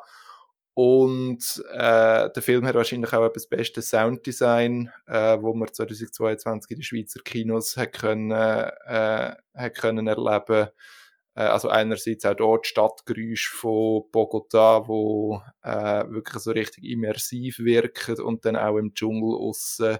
Ja, nimmt sich der Film zum Teil einfach Zeit zu hören, wie das, äh, wie das Brüllaffen aus dem Dschungel rausschreien, wie das, es, ähm, äh, wie das ein kleiner Bach dort, äh, durch die Landschaft plätschert und wie halt Menschen alle gefangen sind, eingebettet sind in dem äh, alles, äh, in dem alles umfassenden, in der alles umfassenden Natur. Und eben auch da, es ist ein Film, auf den man sich muss einlassen, aber äh, mich hat er das erste Mal, als ich ihn gesehen habe, sehr beeindruckt und das zweite Mal, als ich ihn gesehen habe, hat er mich sehr tief berührt, weil er halt auch so, äh, ja, er behandelt halt auch so existenzielle Themen, wo äh, wo mich selber auch sehr interessiert. Eben so, ähm, ich habe, nachdem ich das erste Mal gesehen habe, habe ich, äh, habe ich auf Twitter irgendetwas geschrieben, so, bevor ich äh, Memoria gesehen habe, hat es mich eigentlich nie so richtig gestört, dass Menschen eigentlich einfach nur ähm, Materie mit Bewusstsein auf einem Planet sind, wo viele Millionen Jahre äh, älter sind als der Men äh, älter ist als der Mensch und viele Millionen Jahre nachdem ich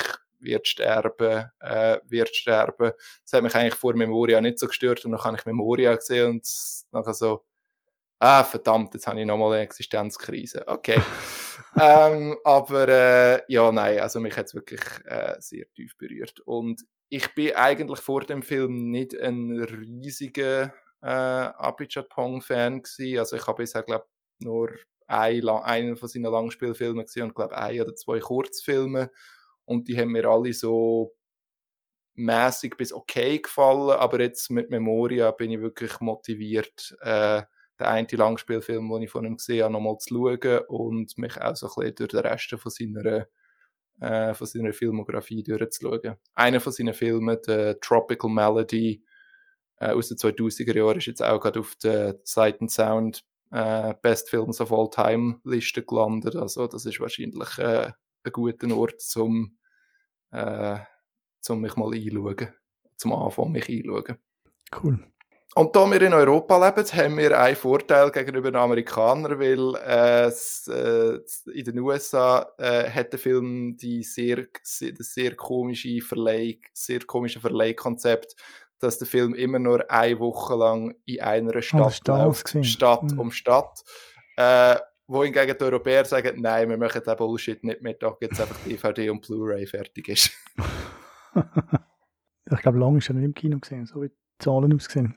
Ja, also, wobei ich das Gefühl ich, ich weiß noch, dass er, also, als er in der Schweiz im Kino war, habe ich mir ein paar Wochen lang gesagt, hey, jetzt musst du dann, äh, jetzt Ah, musst du endlich Memoria schauen und nachher ist es, also gut, er ist halt natürlich irgendwie so am Sonntagmorgen im Houdini gelaufen oder so, Mhm. aber, äh, also ein paar Wochen he- ist er wenigstens schon gelaufen. So Mhm. immerhin das. Hat jemand gesehen von uns sonst? Nein, das ist eben mein zweiter Film. zweite Ah, okay. Der kommt dann wahrscheinlich irgendwann im Filmpodium nächstes Jahr oder so. Das, äh, da machen wir null Sorgen drum. Wäre gleich cool gewesen zu sehen, aber ähm, ja, also ich habe eigentlich, er interessiert mich eben nicht so fest, aber du hast einfach so geschwärmt die ganze Zeit und Tilda Swinton, da habe ich wirklich von den zwei Gründen zum, Ja. zum, zum das Auge fassen, aber nicht genug fest. Macht euch ein Bild. Letzter Film. Es sieht trotzdem ein bisschen danach aus, als könnte es der Lieblingsfilm sein, vor allem, oder nicht? Ja. Letztes Jahr.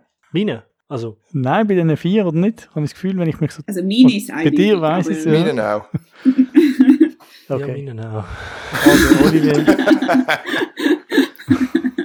Ja, nein, ich habe ja schon Top 10 rausgegeben, also das Ranking ist effektiv äh, so gewesen. Also, erzähl. Ja, mein Lieblingsfilm oder mein letzter Film ist auch lausig gelaufen das Jahr. Sehr lausig. Er hat nur 882 Leute ins, ins Kino gebracht. Oh nein. Finde ich mega schön. Das ist wirklich mega schlimm. ähm, unter der Pressevorführung bin ich, glaube literally die einzige Person, die den Film toll gefunden hat.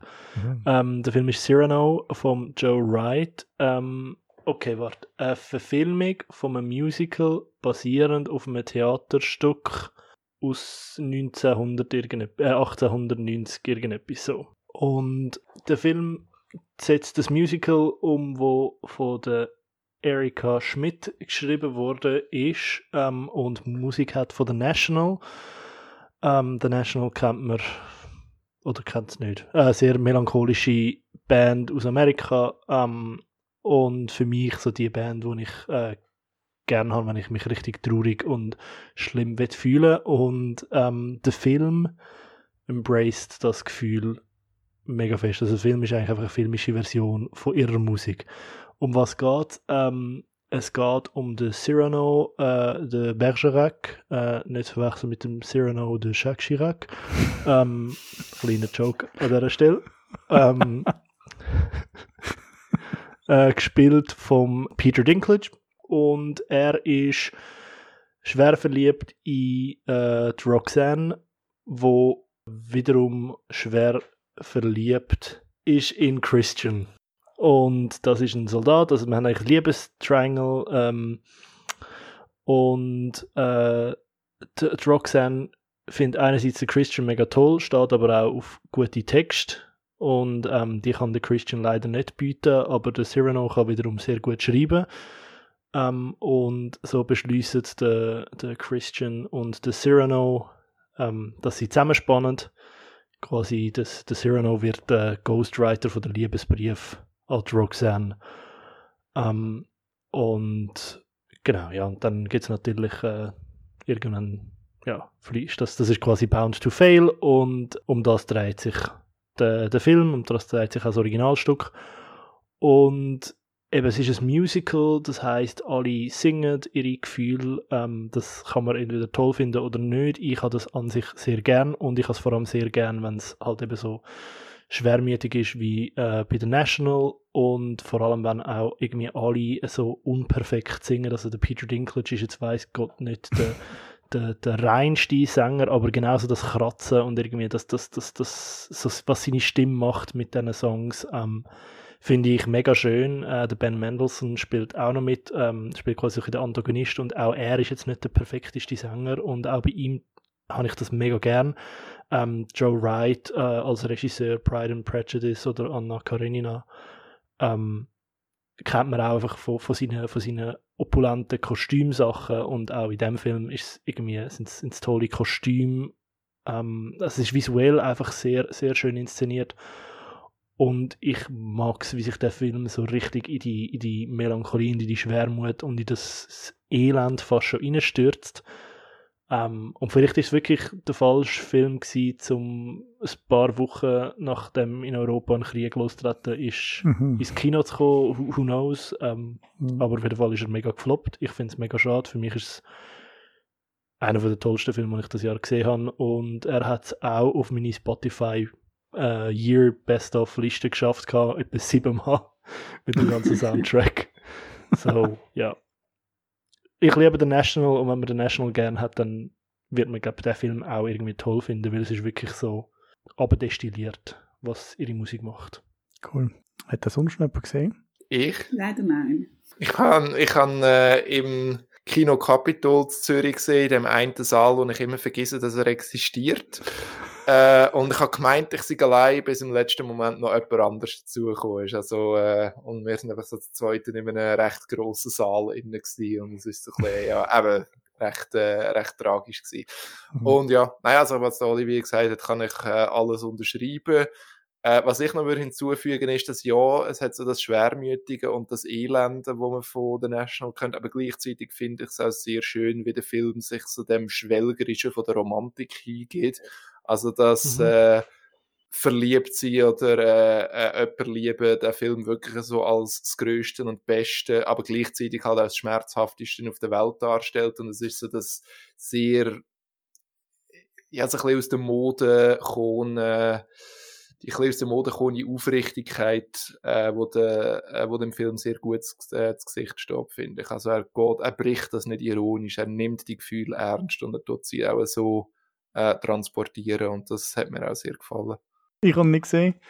Aber es ist, eben, es ist einer, wo, wo, mir, äh, wo mich mega gelustet hat, weil ich Joe Wright, also nicht Fan bin, aber ich finde seine Filme mega cool und dann haben mich recht auf den gefreut und der ist dann mir als einer von denen, den ich verpasst habe. Und du hast mega geschwärmt, Olivier, aber ich habe es bis jetzt noch nicht geschafft, den zu schauen. Eigentlich klingt das so, wie wenn das voll mein Ding wäre. Ich liebe ja Musicals, was ich muss eigentlich schon mal schauen. Aber ich habe ihn irgendwie verpasst, ich habe ihn nicht mitbekommen, dass der im Kino war. Wann war der da im Kino? Gewesen? Am 3. März. März ist er gekommen. Und Ja. also ich glaube, Universal hat auch nicht. Eben, das ist jetzt nicht Also- eine riesige Kampagne dahinter gestanden, glaube ich. Oder, Mhm. Also er hat halt seine Oscar-Kampagne schon gehabt und es ist dann Mhm. ziemlich schnell klar gewesen, dass es nicht wird, äh, dass es nicht mega groß Mhm. wird laufen. Dann hat Mhm. man dann, glaube ich, noch so in der Schweiz noch so ein bisschen ins Kino gebracht.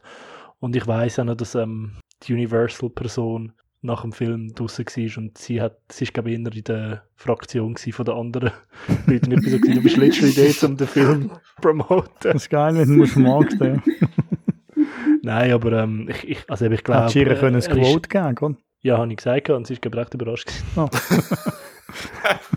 Ich glaube, ich glaub, wie es ist, also ich kann mir wirklich gut vorstellen, dass in dem Moment man, man sich glaub, wirklich nicht nochmal hat will auf das irgendwie elendige einlassen und die Kritiker sind halt glaub, wirklich vernichtend gewesen. Ich, Mhm. ich finde wenig Leute, die den Film so toll finden wie ich. Okay. Also wer ihn trotzdem möchte schauen, oder eben gerade darum, kann auch auf Apple TV äh, schauen, streamen. Kaufen. Und sicher auch noch bei anderen Genau. Video-on-Demand-Service. Genau. Service. Genau. Olivia, dein Yes. absoluter Lieblingsfilm 2022. Genau. Also, äh, es ist, habe ich vielleicht schon mal gesagt mit dem Podcast, aber es ist definitiv Top Gun Maverick. Und ich muss sagen, es ist eine absolute Überraschung für mich. Ich hätte das wirklich nicht gedacht. Ich habe keinerlei Erwartung an diesen Film gehabt. Ich habe gedacht, whatever, Top Gun, blah, interessiert mich nicht. Und dann haben die Leute geschaut und gesagt, wow, das ist der beste Film vom Jahr. Ich so, ja, sicher. Und dann habe ich, bin ich nicht schauen, wo er eigentlich ins Kino gekommen ist. Dann bin ich ja ein paar Monate weg gewesen. Als ich wieder zurückgekommen bin, ist er immer noch im Kino gewesen. Ich okay, jetzt gehe ich halt schauen.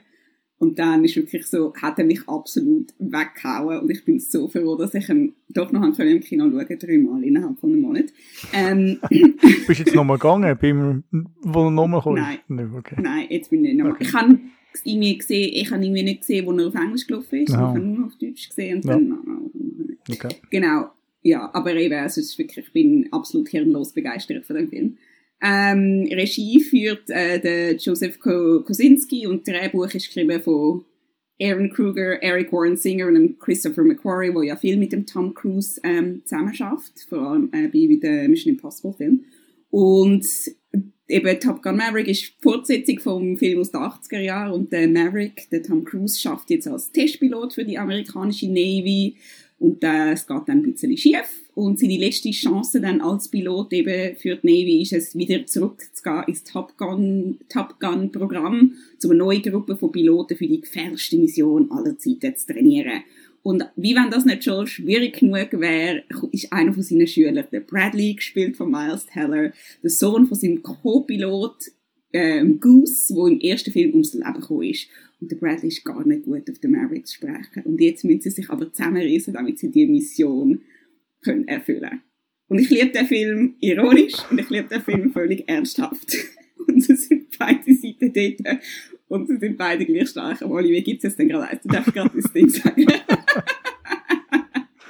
Nein, also ich meine, der Film fängt an und es kommt Jerry Bruckheimer Productions oh. und ich so, what? Was sind wir da in den 80er Jahren? Was ist das? Dann kommt Danger Zone von Kenny Loggins. Yes, yes. Und es hat auch so das bisschen, bisschen weniger als, äh, als der erste, aber so das, uh, das sind manly men, uh, uh. Mm. Irgendwie, weißt du, so der, der eine Admiral, der vom Ed Harris gespielt wird, ist so, so Furche im Gesicht ja. und, so, äh, und nachher steht er dort so mega tough, fliegt einer über ihn drüber, aber er bleibt stehen oder auch wenn es alles fast umhaut, er bleibt stehen, weil er der stärkste Doch, Mann ist. Du machst mich so hässig, Olivia. Nein, wirklich. der Olivia hängt dann ab. Und ich weiß nicht, wer der Editor, ich soll es eigentlich nachschauen, aber weißt du, nachher ist der Tom Cruise so, ja, wir sind mega krass und tough und mitten uns nicht an die Regeln halten. Und nachher kommt Schnitt und dann kommt so, der Fil äh, kommt so das Flugzeug rein vom Rand. Und ich so, wer das geschnitten hat. Yes. Valid Jokes, love them.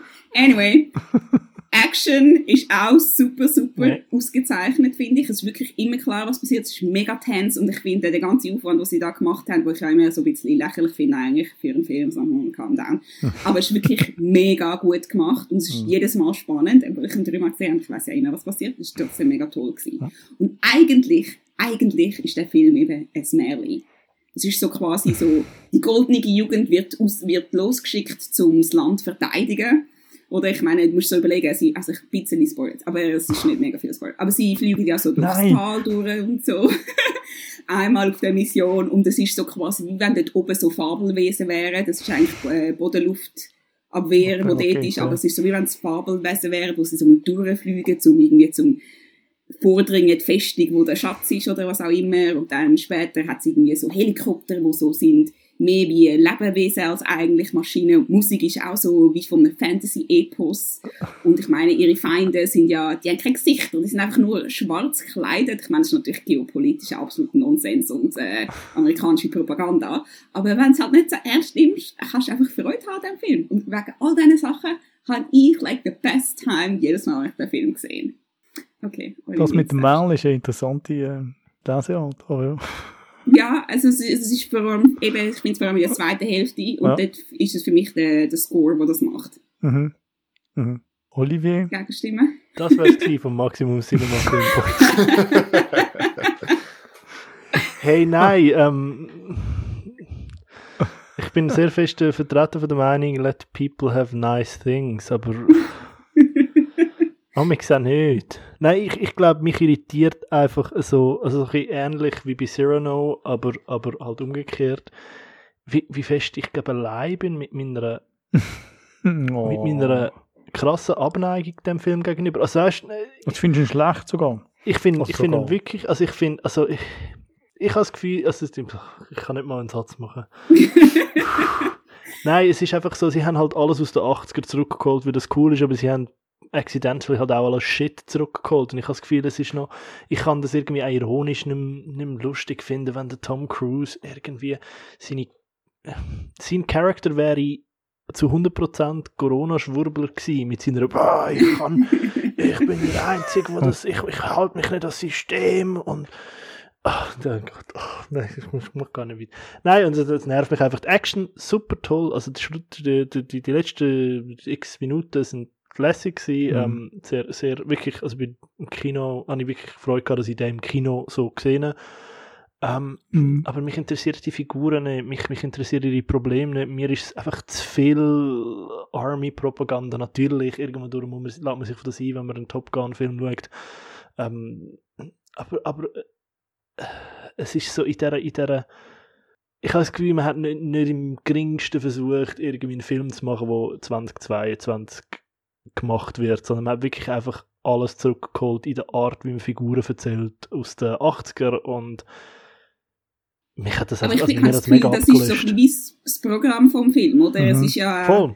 Aber dann ist halt Also das ich meine, es geht ja im. Film eigentlich auch darum, oder, dass so, uh, weil eigentlich brauchst du ja keine Piloten, menschliche Piloten mehr, weil jetzt Drohnen alles können machen, was ja eigentlich wahrscheinlich besser ist.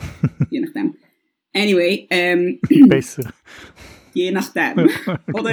Dann sterben nur noch die am Boden genau, und die nicht eine die in der. Ja, stimmt. Juhu. Anyway, Trolley Problem.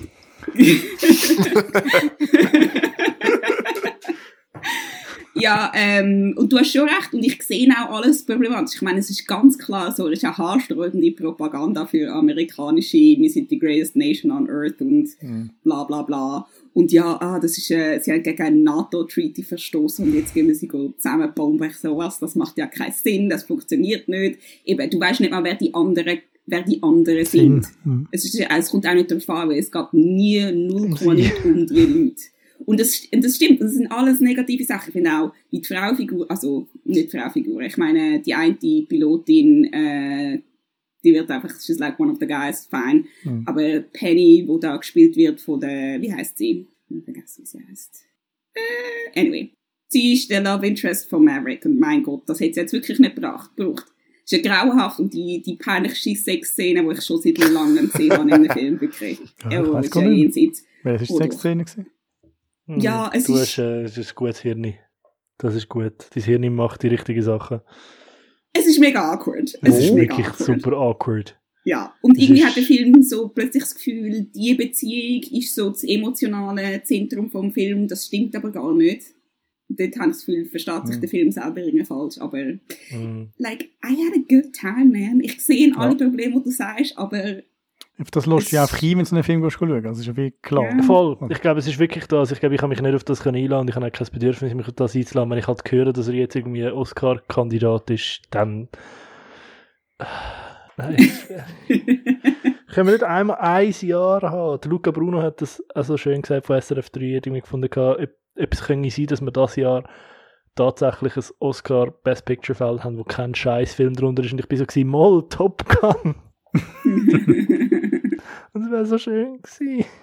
also jetzt haben wir ja die Extremmeinungen haben wir jetzt gehabt, was sind so die anderen da? Also mir hat er gefallen. Ich ähm, habe, äh, also eben, es ist, äh, ihr habt beide absolut recht. Es ist absolut äh, hirnrissiger Blödsinn, wo mit, Pro mit Propaganda bis hinten raus, aber äh, hey, ist gute Action und die ist verdammt selten zu sehen these days. Darum, äh, ich nehme das. Aber ich muss noch sagen, ich hijacke, äh, ich hijacke der, der Olivia ihren Pick, um noch einen Honorable Mention von mir äh, auf Umwege reinpressen.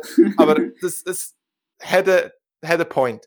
Ähm, einer von meinen anderen Lieblingsfilmen das Jahr ist RRR vom äh, SS Rajamali. Indischer äh, Actionfilm, habe ich schon, auch schon im Podcast darüber geredet. Ähm, der hat so ein bisschen ein ähnliches Problem äh, in Sachen so Propaganda und Subtext, weil auch der grossartige äh, Dings, grossartige äh, Action-Szenen, super erzählt, alles. Ähm, aber gerade so in seiner, in seiner letzten halben Stunde oder so macht er so einen Schlenker, der von vi- sehr vielen, gerade auch indischen Kritikern, äh, interpretiert worden ist, als ja, er der Film könnte sich eigentlich sehr locker lo- einspannen in so hindu-nationalistische Diskurs, äh, dass er so äh, ja eben recht äh, indisch-chauvinistisch ist und so ein bisschen gegen ähm, äh, äh, nicht hinduistische äh, Volksgruppe in Indien äh, gerichtet ist. Und ein Filmkritiker, den ich sehr schätze, der Brasilianer Felipe Furtado, hat äh, geschrieben, er fände äh, er fänd es eine sehr lustige Idee, wenn wir würde ein episches Triple Feature aus äh, Top Gun Maverick, RRR und dem chinesischen äh, Kriegspropagandafilm The Battle at Lake Changjin machen, weil das drei Filme sind, wo wirklich im Grunde genommen einfach nur Propaganda sind, aber erstens sehr gut gemachte Propaganda und zweitens Filme, wo selber irgendwo durch auch so ein bisschen die eigene Propaganda fa fast unter, unterlaufen, aber halt eben nicht ganz und dass sie halt so wie, so wie in dem Konflikt irgendwie gefangen sind. Und ich habe das einen sehr, äh, sehr spannenden Ansatz gefunden. Und aber ich finde, ich liebe RRR, ich finde Top Gun Maverick äh, sehr gut und ich finde, ich finde die Diskussion rundum finde ich sehr wichtig und ich finde sie äh, hilft mir auch, wie soll ich sagen, der den Film im Guten wie im Schlechten zu appreciaten. Cool. Das ist ein gutes Schlusswort. Ich kann nichts mehr hinzuzufügen. Aber mir hat er auch sehr gefallen. das stellt mich schon grin. Ich habe das Gefühl, die falsche Person verlässt den Podcast. Hey! okay. Hey, vielleicht hat er ja gemeint, er ging aufs Protest. Ja, ich habe es auf mich bezogen. Das ist jetzt mega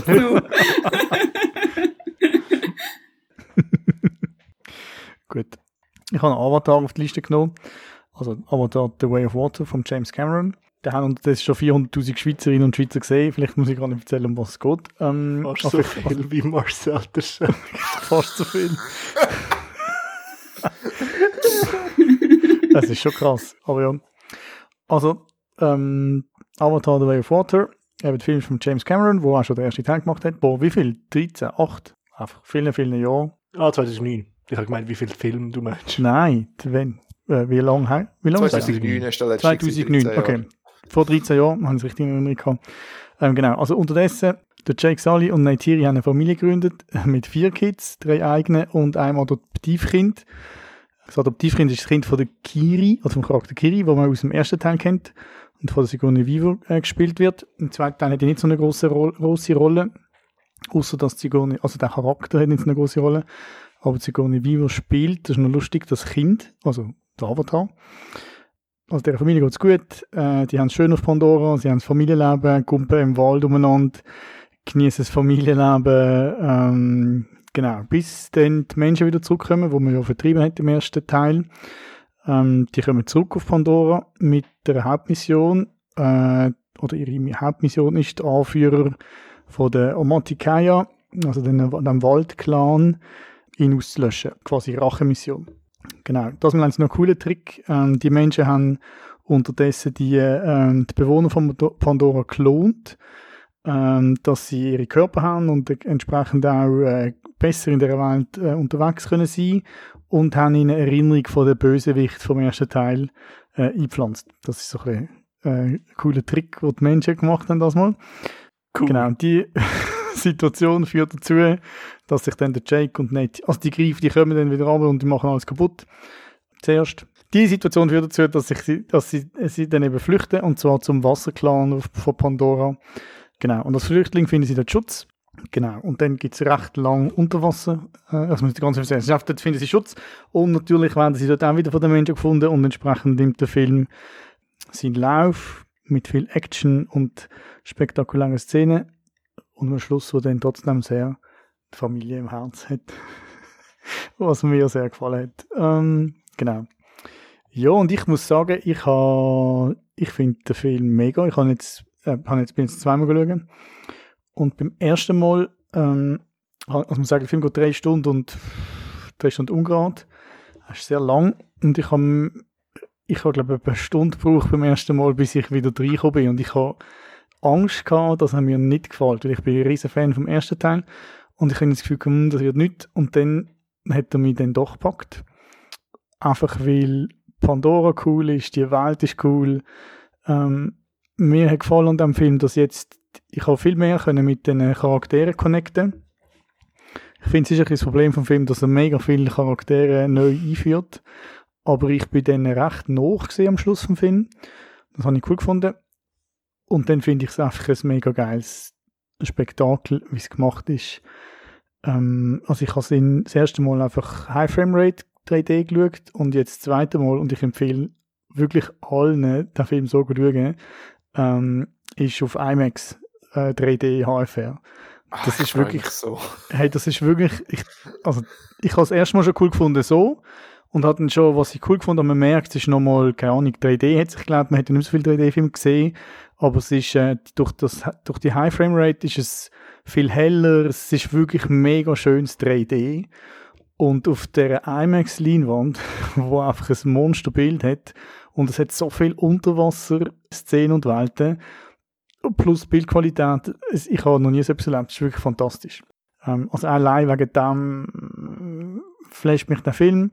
Plus mich hat die Geschichte irgendwie bewegt. Das ist nicht jetzt eben, man hat es auch in meiner Erzählung gehört, das ist jetzt nicht eine mega tiefgründige Geschichte oder komplex, aber ähm, mir gefällt die Familie, die einzige Familie, die dann zueinander muss finden und oder findet und was natürlich auch muss in einem Podcast so sein, jetzt im letzten, ist äh, wieder Vater-Sohn-Beziehung, wo mich halt sehr abholt, da braucht es mir nicht viel. Ähm, und dort hat es mich dann halt auch wieder weggewaschen am Schluss. Ja. Ähm, also ich gehe nochmal schauen. Ich finde, er wieder das, ich finde es faszinierend, dass der James Cameron das schafft.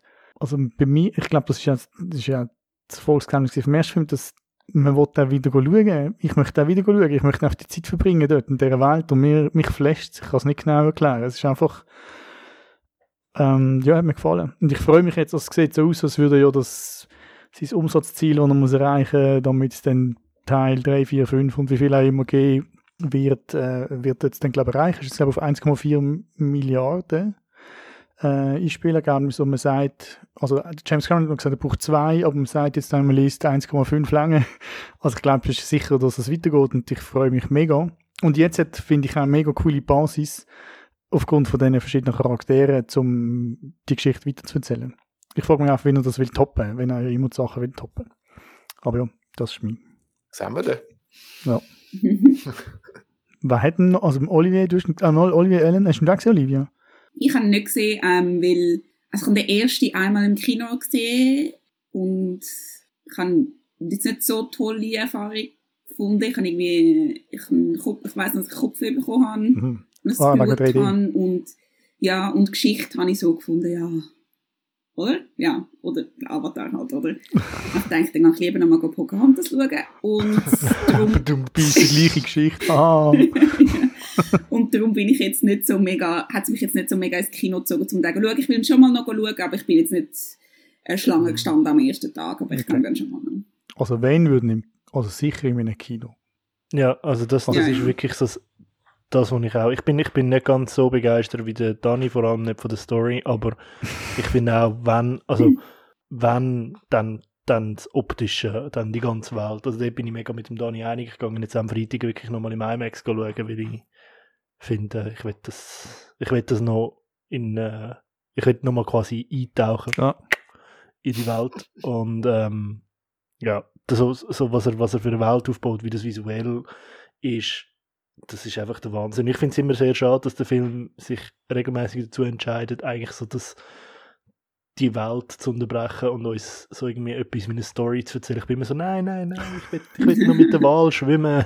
Stop. Es ist wirklich wie so, ein, wie so, so ein Traum, wo du daraus aufwachst und dann kommt wieder, wieder eine blöde Story erzählt und ähm, ja, darum ist die zweite Stunde vom Film so gut. Die zweite Stunde vom Film ist einfach so, ah, Worldbuilding, Wahl, äh, Alligator-Gams, yay. Aber hat euch die jetzt den Schluss nicht, also ja, kann man das, also nein, ich kann nicht den Schluss erzählen, aber nein, ich kann nicht erzählen. Hätte ich das nicht berührt? Null. nicht noch, noch. Hätte ich das also nicht berührt? Noch, mm der Schluss. Ich würde jetzt nicht sagen berührt. Ich glaube, ich bin näher bei dir, Dani, als beim, äh, beim Olivier, weil ja. Ich bin schon recht begeistert gewesen, halt einfach auf der Basis, wie gut das Ganze einfach gemacht ist. Und also ich, bei dir, du hast gesagt, Dani, du hast einen Stunde gebraucht, bis du drinnen gewesen bist ja. oder so. Bei mir ist es äh, der Bösewicht kommt in seinem neuen Navi-Körper äh, findet das Skelett von seinem alten menschlichen Ich, nimmt, nimmt den, Schädel von seinem alten menschlichen Ich in die Hand und äh, äh, zermalmt ihn zwischen seinen blauen Händen. Und es ist so, mein Gott, ist das dumm und absurd und I love it. ich weiß nicht, was mit euch los nein, ist. Aber ich kann, ist am Schluss, was ich noch, was ich, also ich muss sagen, ich sag's einfach und wenn das Spoiler ist, könnt ihr es sagen. Nein, nein, nein, nein, nein. Was ich, ich mega, sie noch nicht gesehen, sie haben noch nicht gesehen. Aha, nein, das ist nicht Spoiler. Okay.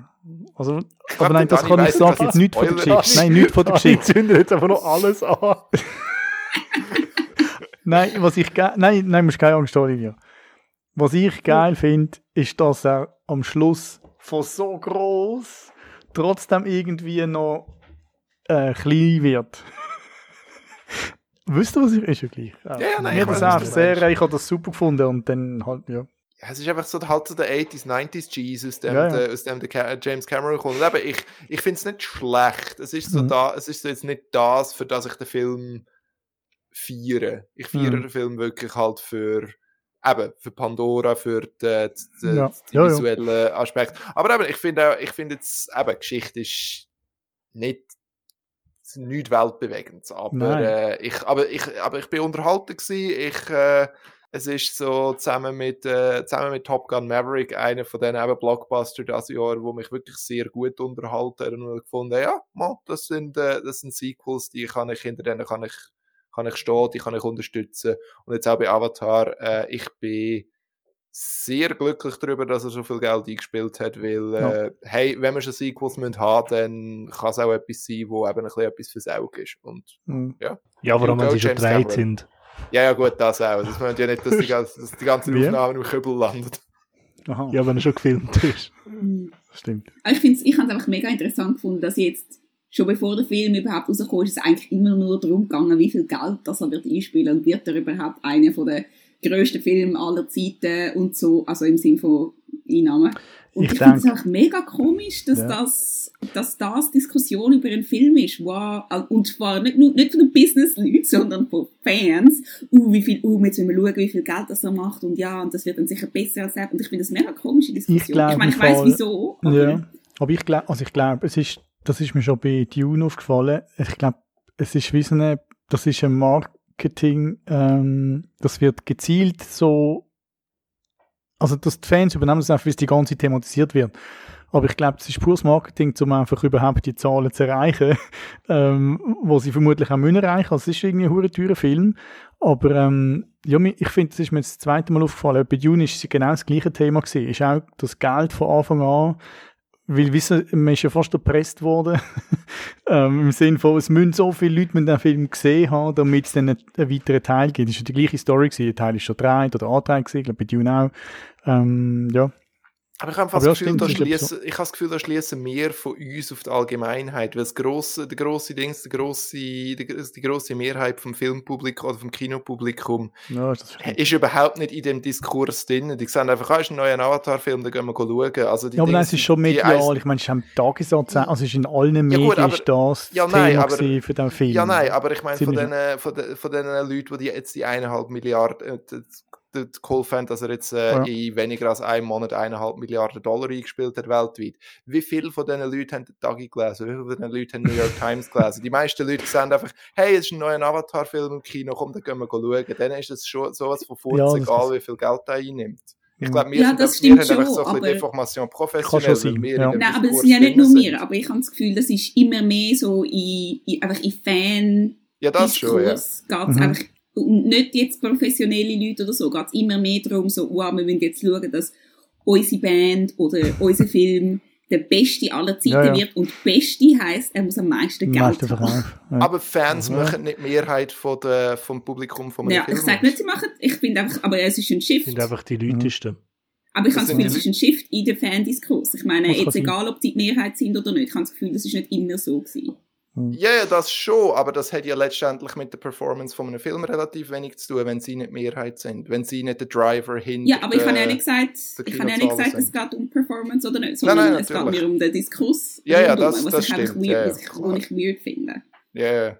Was mich noch würde wundern ist, ob, ähm, es ist ja ein rechtes Thema gesehen, es ist 13 Jahre her und es hat immer so, bei Avatar, da ist so schlecht geredet worden, dass er keine kulturelle Relevanz hat, dass er, es ist viel zu lang gegangen jetzt die 13 Jahre, bis wieder kommt, das interessiert vielleicht wenig. Und mich nicht mega wunder, wie viel ähm, neue Leute jetzt den Film erreicht. Also wo, also wo eben den ersten Teil nicht, offenbar nicht gesehen haben oder irgendwie, äh, eben, 13 Jahre gibt es jetzt ein paar Leute, die seitdem im Alter sind, die sie auch schauen ähm, Das nimmt mich Wunder. Was die dazu bewegt, also ja, weiß auch nicht. Also weißt du, was ich meine? Mhm. So, Ich glaube, das, ist- das. Beste und das Schlimmste, was dem Film hat können passieren dass er Disney gehört jetzt neu. Weil ich glaube, Mhm. die, auf all things werden die T-Shirts und alles Shit und noch irgendeine. Fernsehserie raushauen. Mhm. Also das Aber es wird hat nicht keine lustige Referenz auf andere Disney-Filme drin. Ja, es ist ja der James Cameron. Okay. James Hat sich Cameron das haut, hat- dir einen Touch drin, wenn du ihm Hat das sich das vertraglich Der Film ist so unlustig, sogar der Jermaine Clement ist nicht lustig in dem Film. Was ist Jermaine Clement? Der, der Marine Biologist, wo Aha. der, der Gute, Der trockene, wo, der trockene Gute auf dem ja, Bildchen. Mit dem wo schönen- mit dem schönen von Flight of the. Concords ist. Ja. Und eigentlich ein sehr lustiger Mensch. Der darf nicht lustig sein. okay. Ja. Ja. Kommen wir zum letzten Film. Alan. Apropos eintauchen. Äh, ja, weil es ist äh, ein Film, wo ich finde, kann man wunderbar auch drin tauchen, wenn auch auf eine andere Art und Weise als bei Avatar. Es ist äh, Drive My Car von Ryusuke Hamaguchi, äh, wo das Jahr, also jetzt, jetzt ist es seit letztem Jahr, 2022, zwei Filme in den Schweizer Kinos gehabt. Einerseits Drive My Car, wo der Oscar für den besten internationalen Film gewonnen hat und auch noch seine Kurzfilm-Anthologie Wheel of Fortune and Fantasy wo in meiner Jahresliste in der Top 3 gelandet ist, aber ich habe dann äh, jetzt für die Episode durch äh, Crimes of the Future ersetzt, weil zweimal über Hamaguchi reden ist mir dann doch ein zu viel gewesen. Äh, Drive My Car handelt von einem äh, Theaterregisseur äh, in, äh, in Japan, gespielt von Hidetoshi Nishijima, äh, und seine, äh, nach dem Tod von seiner Frau äh, tut er es, äh, ein eine Performance äh, vom, äh, vom Onkel Vanya, vom Anton Tschechow aufführen. Und seine Gimmick bei seinen Theateraufführungen ist, dass äh, auf der Bühne alle Schauspieler andere Sprachen reden und äh, der Film erzählt, äh, wie er äh, sechs Wochen lang an dem äh, am Theaterstück schafft, wie die Proben gehen und wie er vor dem Hintergrund so ein bisschen mit dem Verlust von seiner Ehefrau ähm, äh, wenn er den, den Verlust von seiner Ehefrau verarbeitet. Und ja, es ist so eine, es ist so ein Drama, wo eben, wie gesagt, wo man wirklich kann eintauchen kann, weil der Film geht äh, drei Stunden. Er fühlt sich absolut nicht an wie drei Stunden. Nach drei Stunden habe ich das Gefühl gehabt, alle vier Mal, wo ich ihn geschaut habe, ich könnte locker nochmal drei Stunden anhängen. Äh, weil im Laufe dieser Zeit werden einem die Figuren halt einfach so vertraut und ähm, man bekommt so viel mit, man bekommt so viel Einblick in äh, die emotionale Landschaft von diesen Figuren, dass man sich am Ende schlussendlich ja wirklich so fühlt, als, man, als hätte man jetzt da die Zeit mit neu gewonnenen Freunden beziehungsweise äh, ja, nein, ich glaube, mit neu gewonnenen Freunden ver, äh, verbracht. Und das ist so ein das Markenzeichen vom Hamaguchi. Er steht äh, wirklich so für äh, geduldige, äh, emotional berührende, äh, so Slice of Life Dramen, wo vor der Gründung nicht allzu viel passiert, aber äh, es einem wirklich halt wirklich in Film reinzieht, weil, äh, weil man sich emotional sehr gut in die, in die Figuren kann äh, reindenken und reinfühlen.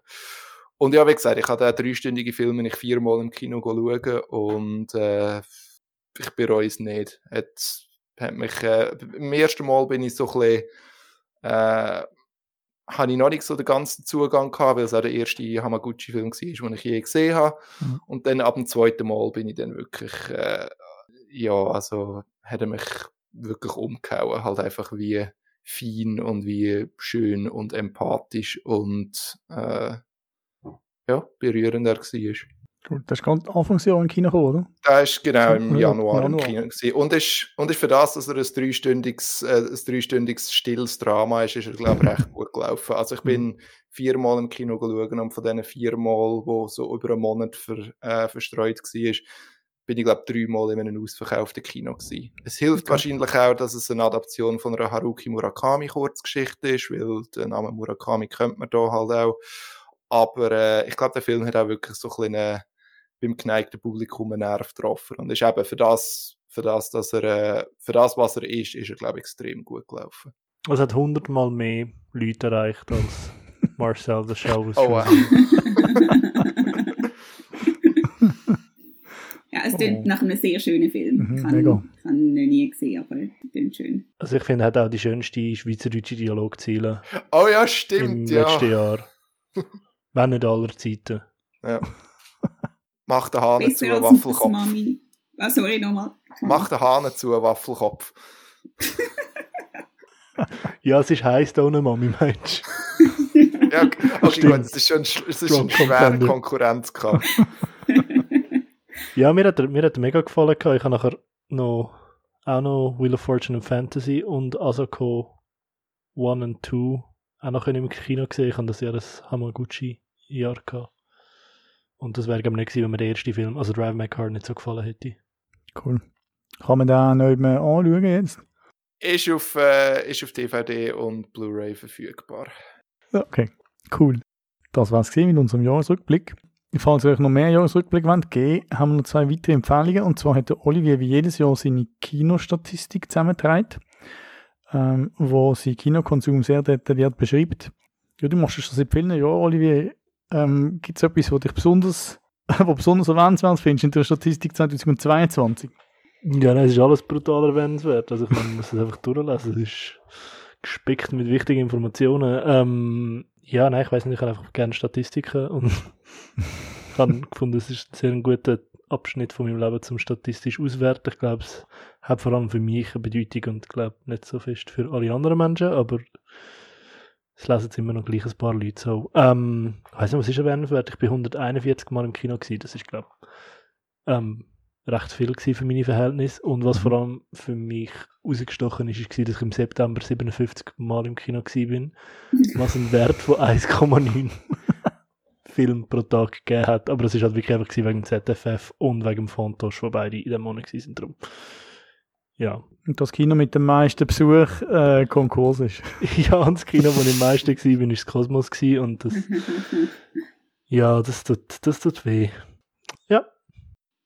Das absolute Gegenteil von mir. Ich habe zero Statistik über irgendwas geführt. Ich habe oh. Mühe gehabt, um mich überhaupt daran erinnern, was ich das Jahr geschaut habe, damit ich mit drei Sachen kann kommen wo ich darüber kann reden kann. Führst du kein Filmtagebuch? Nie, nicht? Letterboxd? Ja. Nein. Olivia, nein. Sicher, okay. wenn ich eins mache, dann mache ich eins auf, äh, bei mir daheim und sicher nicht auf Letterboxd. Warum nicht? Es Geheims. Es Geheims, ja. ja. Nein, ich kann einfach nicht, ich muss Big Data noch mehr hm. füttern. Aber das ist Jetzt wissen wir wenigstens deine drei Lieblingsfilme von 2022. I don't know. Habe ich andere Sachen gesehen, die ich mich nicht mehr daran erinnern, die mega toll sind? Vielleicht. Stimmt. We'll never know. also, also deine Top 3 kann man am wenigsten trauen in dem Fall. ich würde schon sagen, außer Top Gun, das Top ist Gun, definitiv, das scheint sich definitiv Okay, also ja, schaut euch die Statistik, lesen die Statistik von Olivier, ist wirklich sehr unterhaltsam. Äh, und interessant. Genau. Ellen, du stellst jedes Jahr deine Top-Filme zusammen. Drei davon haben wir jetzt schon kennengelernt oder darüber geschwätzt. Gibt es vielleicht noch eine Honorable Mention äh, von deinem vergangenen Filmjahr, wo du möchtest äh, darauf hinweisen? Äh, ja, also diverse sind eigentlich alle auf der, auf der Liste drauf. Die Liste hat eben hat zehn Einträge und noch fünf Honorable Mentions. Äh, ich glaube, zum äh, die Episode noch so ein bisschen vollständiger ein Film, den wir jetzt da nicht erwähnt haben, den ich aber unbedingt erwähnenswert, erwähnenswert finde in einem Jahresrückblick 2022, ist äh, Nope von Jordan Peele, wo mm. bei mir auf mm. Platz 5 gelandet ist. Äh, und ich glaube, das ist auch das erste Mal, dass äh, in meiner Top 10 beziehungsweise in meinen Honorable Mentions insgesamt zwei Schweizer Filme drin sind. Und zwar Unruhe und für immer Sonntag, wo wir beide im Podcast darüber geredet haben. Und äh, für mich als äh, der brandmarkte äh, Schweizer Film äh, Skeptiker äh, ist das bleiben wir bei Skeptiker äh, ist das glaube ich ein recht guter Wert. Also so darf das Schweizer Kino gerne weitermachen. Oh so schön. Im LNC vollständigen Jahresrückblick können ihr auf facingabitthetruth.com lesen und im Oliviersin auf oliviersanto.ch beide Links tun wir auch in die Show Notes falls man mein Geschwurbel nicht verstanden hat. Genau. Ja, was läuft auf Maximum Cinema? Ja, wir haben auch nochmal einen äh, Kino-Jahresrückblick. Ähm, falls ihr unserer Meinung nicht traut, dann könnt ihr auf Maximum Cinema noch herausfinden, was andere Leute finden. Das sind nämlich unsere Top 30. Ähm, es sind auch viele Sachen darunter, wo ich nie und nimmer auf meine Top 10 oder 30 da hätte die ganze Redaktion hat ihre Lieblingsfilme zusammengetragen und Lieblingsserien. Ähm, unter anderem drauf sind eben so Sachen wie äh, Nope, ähm, aber auch äh, die zweite Staffel von The White Lotus, äh, Triangle of Sadness und was mich sehr fest verstört, ähm, eine Folge von der Netflix äh, Serie Love, Death and Robots. Aber eben, das ist äh, Demokratie. Ähm, es hat aber auch sehr viele Filmtipps, die ich gut finden und gut heißen und auf jeden Fall sollte man sich das durchschauen, wenn man wissen will, über was man aus dem letzten Filmjahr unbedingt sollte äh, reden können. Also die 30 Filme und Serien schauen und dann sind wir dabei bei der nächsten Cocktailparty oder so. Zum Beispiel. Wie viele Cocktailpartys, die ich an mich sagen kann. Also Ja, weil du halt die Sachen nicht gesehen hast. Das stimmt. Das ist das, was mich davon abhaltet. Mhm. Und dann im Hinblick aufs äh, äh, Filmjahr 2023 äh, gibt es auch noch eine Kritik, äh, die ich geschrieben habe, über äh, den Film The Banshees of Inisherin, wo seit dem 5. Januar in den Deutschschweizer Kinos läuft. Und äh, ja, ich bin, äh, ich habe sehr viel Freude an dem Film und wieso, das äh, könnt ihr auf maximumcinema.ch lesen. Und ähm, im, im Rückblick aufs Kinojahr 2022, ähm, einer der letzten Filme, der im 2022 ins Kino gekommen ist und glaube auch ein bisschen untergegangen ist vor Weihnachten, ähm, ist der zweite Teil von Puss in Boots gewesen. Über den habe ich geschrieben gehabt, ähm, eine Kritik und ich bin überraschend positiv äh, überrascht gewesen. ähm, ich bin, ich habe nicht damit gerechnet gehabt, dass mir der Film überhaupt gefallen wird, geschweige denn so gut gefallen wird. Ähm, ich finde alles, was DreamWorks macht, scheiße und ich glaube, ich muss die Meinung, habe die Meinung mit dem Film offiziell revidiert. Äh, es ist ein sehr unterhaltsamer Film und ich bin mittlerweile am Punkt angekommen, wo ich das Gefühl habe, dass ähm, DreamWorks auf einem besseren Kurs ist als Disney und Pixar und bin gespannt, was sie machen. Ja, mega cooler Film unbedingt äh, Kritik lesen von Olivier. Cool. Super, vielen Dank. Dann würde ich sagen, können wir uns Ende von dieser Folge. Vielen Dank fürs Zuhören. Ich persönlich bedanke mich zu meinem Abschied noch beim Olivier, dem Alan, der Olivia und der Lola für die gemeinsame Podcaststunde, beim Joel fürs Co-Produzieren und den Podcast gemeinsam ins Leben rufen, beim Simon für den generellen Support im Hintergrund und beim Marcel und der Romingo von der Allianz für die Unterstützung von diesem Projekt als Sponsor. Die nächste Folge vom Maximum Sino Podcast erscheint in drei Wochen. Es verabschiedet sich der Olivier Santo. Tschüss. Der Ellen Mottli. Tschüss. Der Olivia Gianameu. Tschüss. Und ich. Vielen Dank an die Allianz, die unseren Podcast präsentiert. Die heutige Folge ist von Joel Singh und mir und Daniel Frischknecht produziert worden. Geschnitten hat die Folge Olivia Gianameu. Wenn mir dir gefallen, bewerte uns mit Sternli oder abonniere uns in der Podcast-App von deinem Vertrauen. Wir freuen uns auch, wenn du uns deinen Freundinnen und Freunden empfiehlst. Alle Infos und auch bisherige Folgen findest du auf maximumcinema.ch podcast. Ciao!